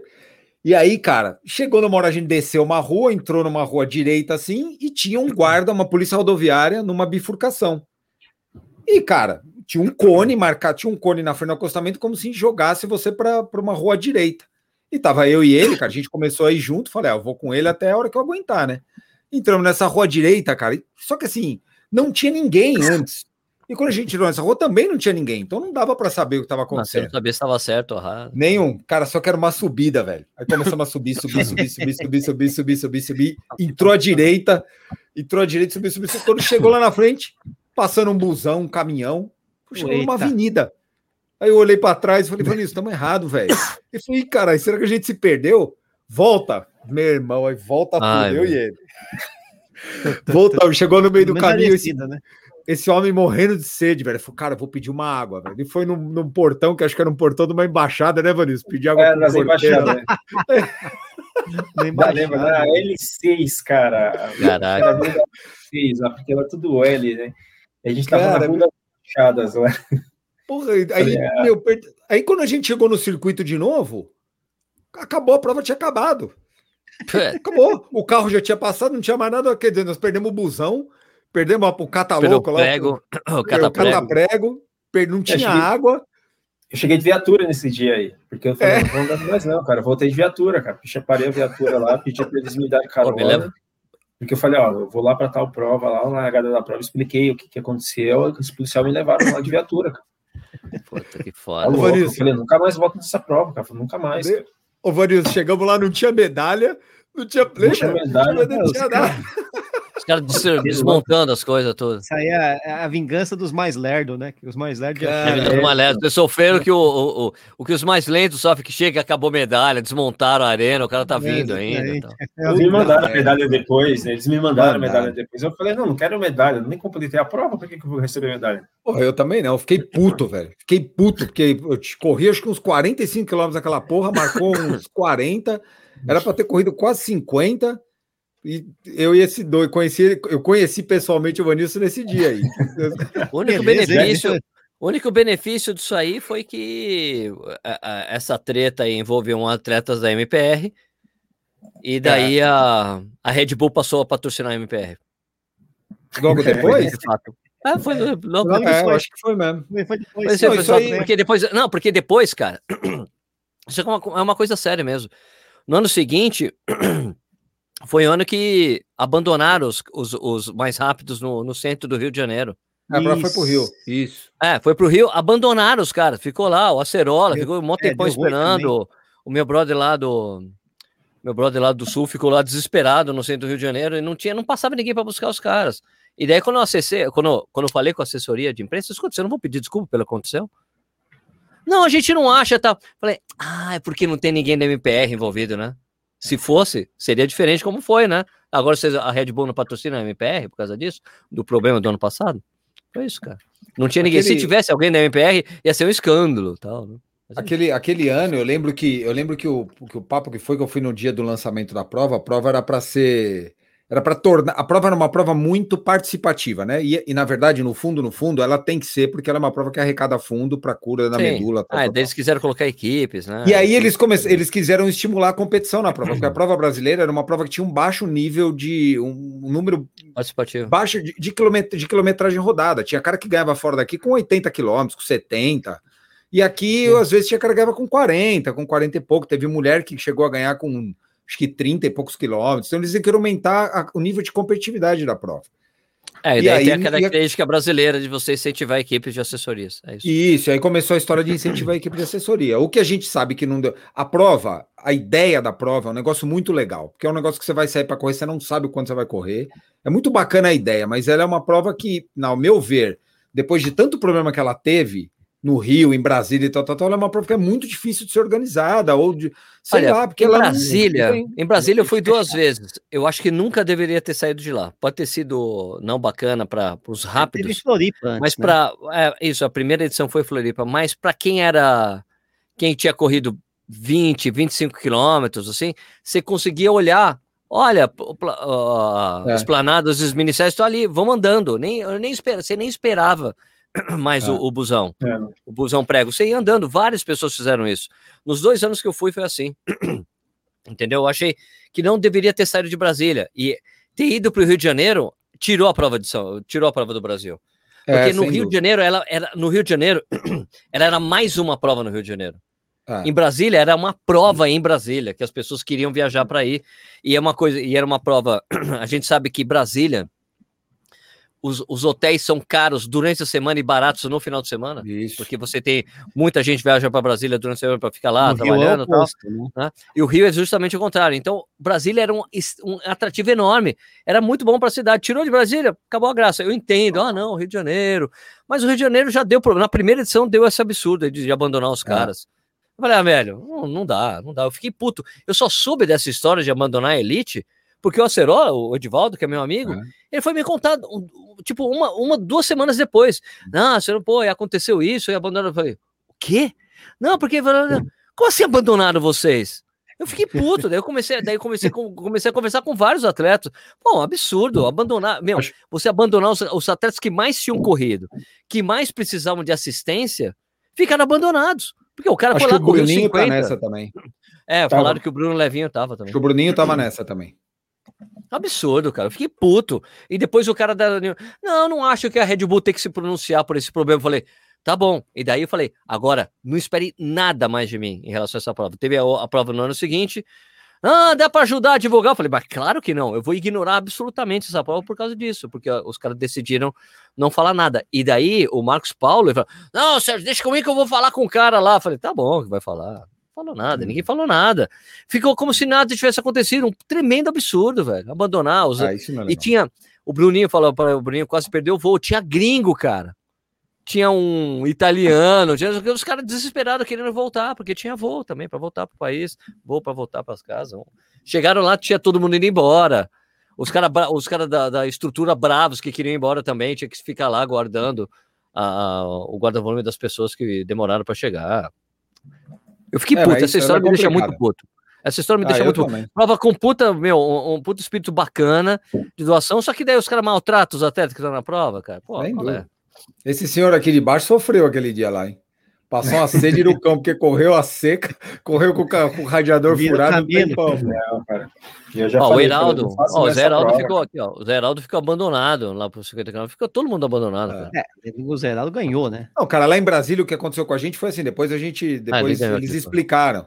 É, o policial rodoviário viu que não passava ninguém, ele simplesmente achou que, que a prova tinha acabado, ele tirou o cone da sinalização. Ele tirou a sinalização do lugar.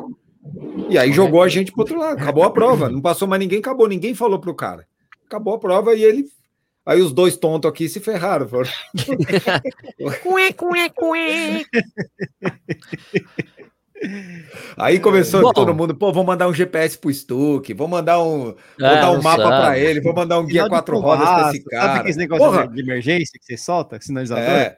Pô, você não olhou onde você tá? Eu falei, cara, quando eu tô correndo, eu não tô olhando onde eu tô, velho. Eu tô, eu tô correndo, olhando. não quero nem saber o que tá do meu lado, se é bonito, se é feio, se é. Vai embora. E Brasília é tudo igual, né, cara? Você, Pô, parece, você, tá, parece, você parece que você tá no mesmo lugar o tempo todo. Tudo igual. Nish tem pergunta aí? Porque a gente precisa liberar o cara aqui, já não, mais de uma hora e quarenta. Já, uma hora Você já tinha corrido. Tinha feito 30 quilômetros já. uma hora e quarenta eu já tinha feito quase 10 quilômetros já, pô. É, pô. Ô, Vanilson, cara, queria agradecer aí a tua presença. Obrigado, cara. Como é, mas aí, como é que o pessoal pode entrar em contato, quiser treinar com você? Como é que faz? Através das redes sociais, né? Só seguir o nome aí, Vanilson Neves, né? No Instagram, Facebook e, e Twitch, né? Pelo Twitter Twitch. também. É. Twitcher, Twitcher. né?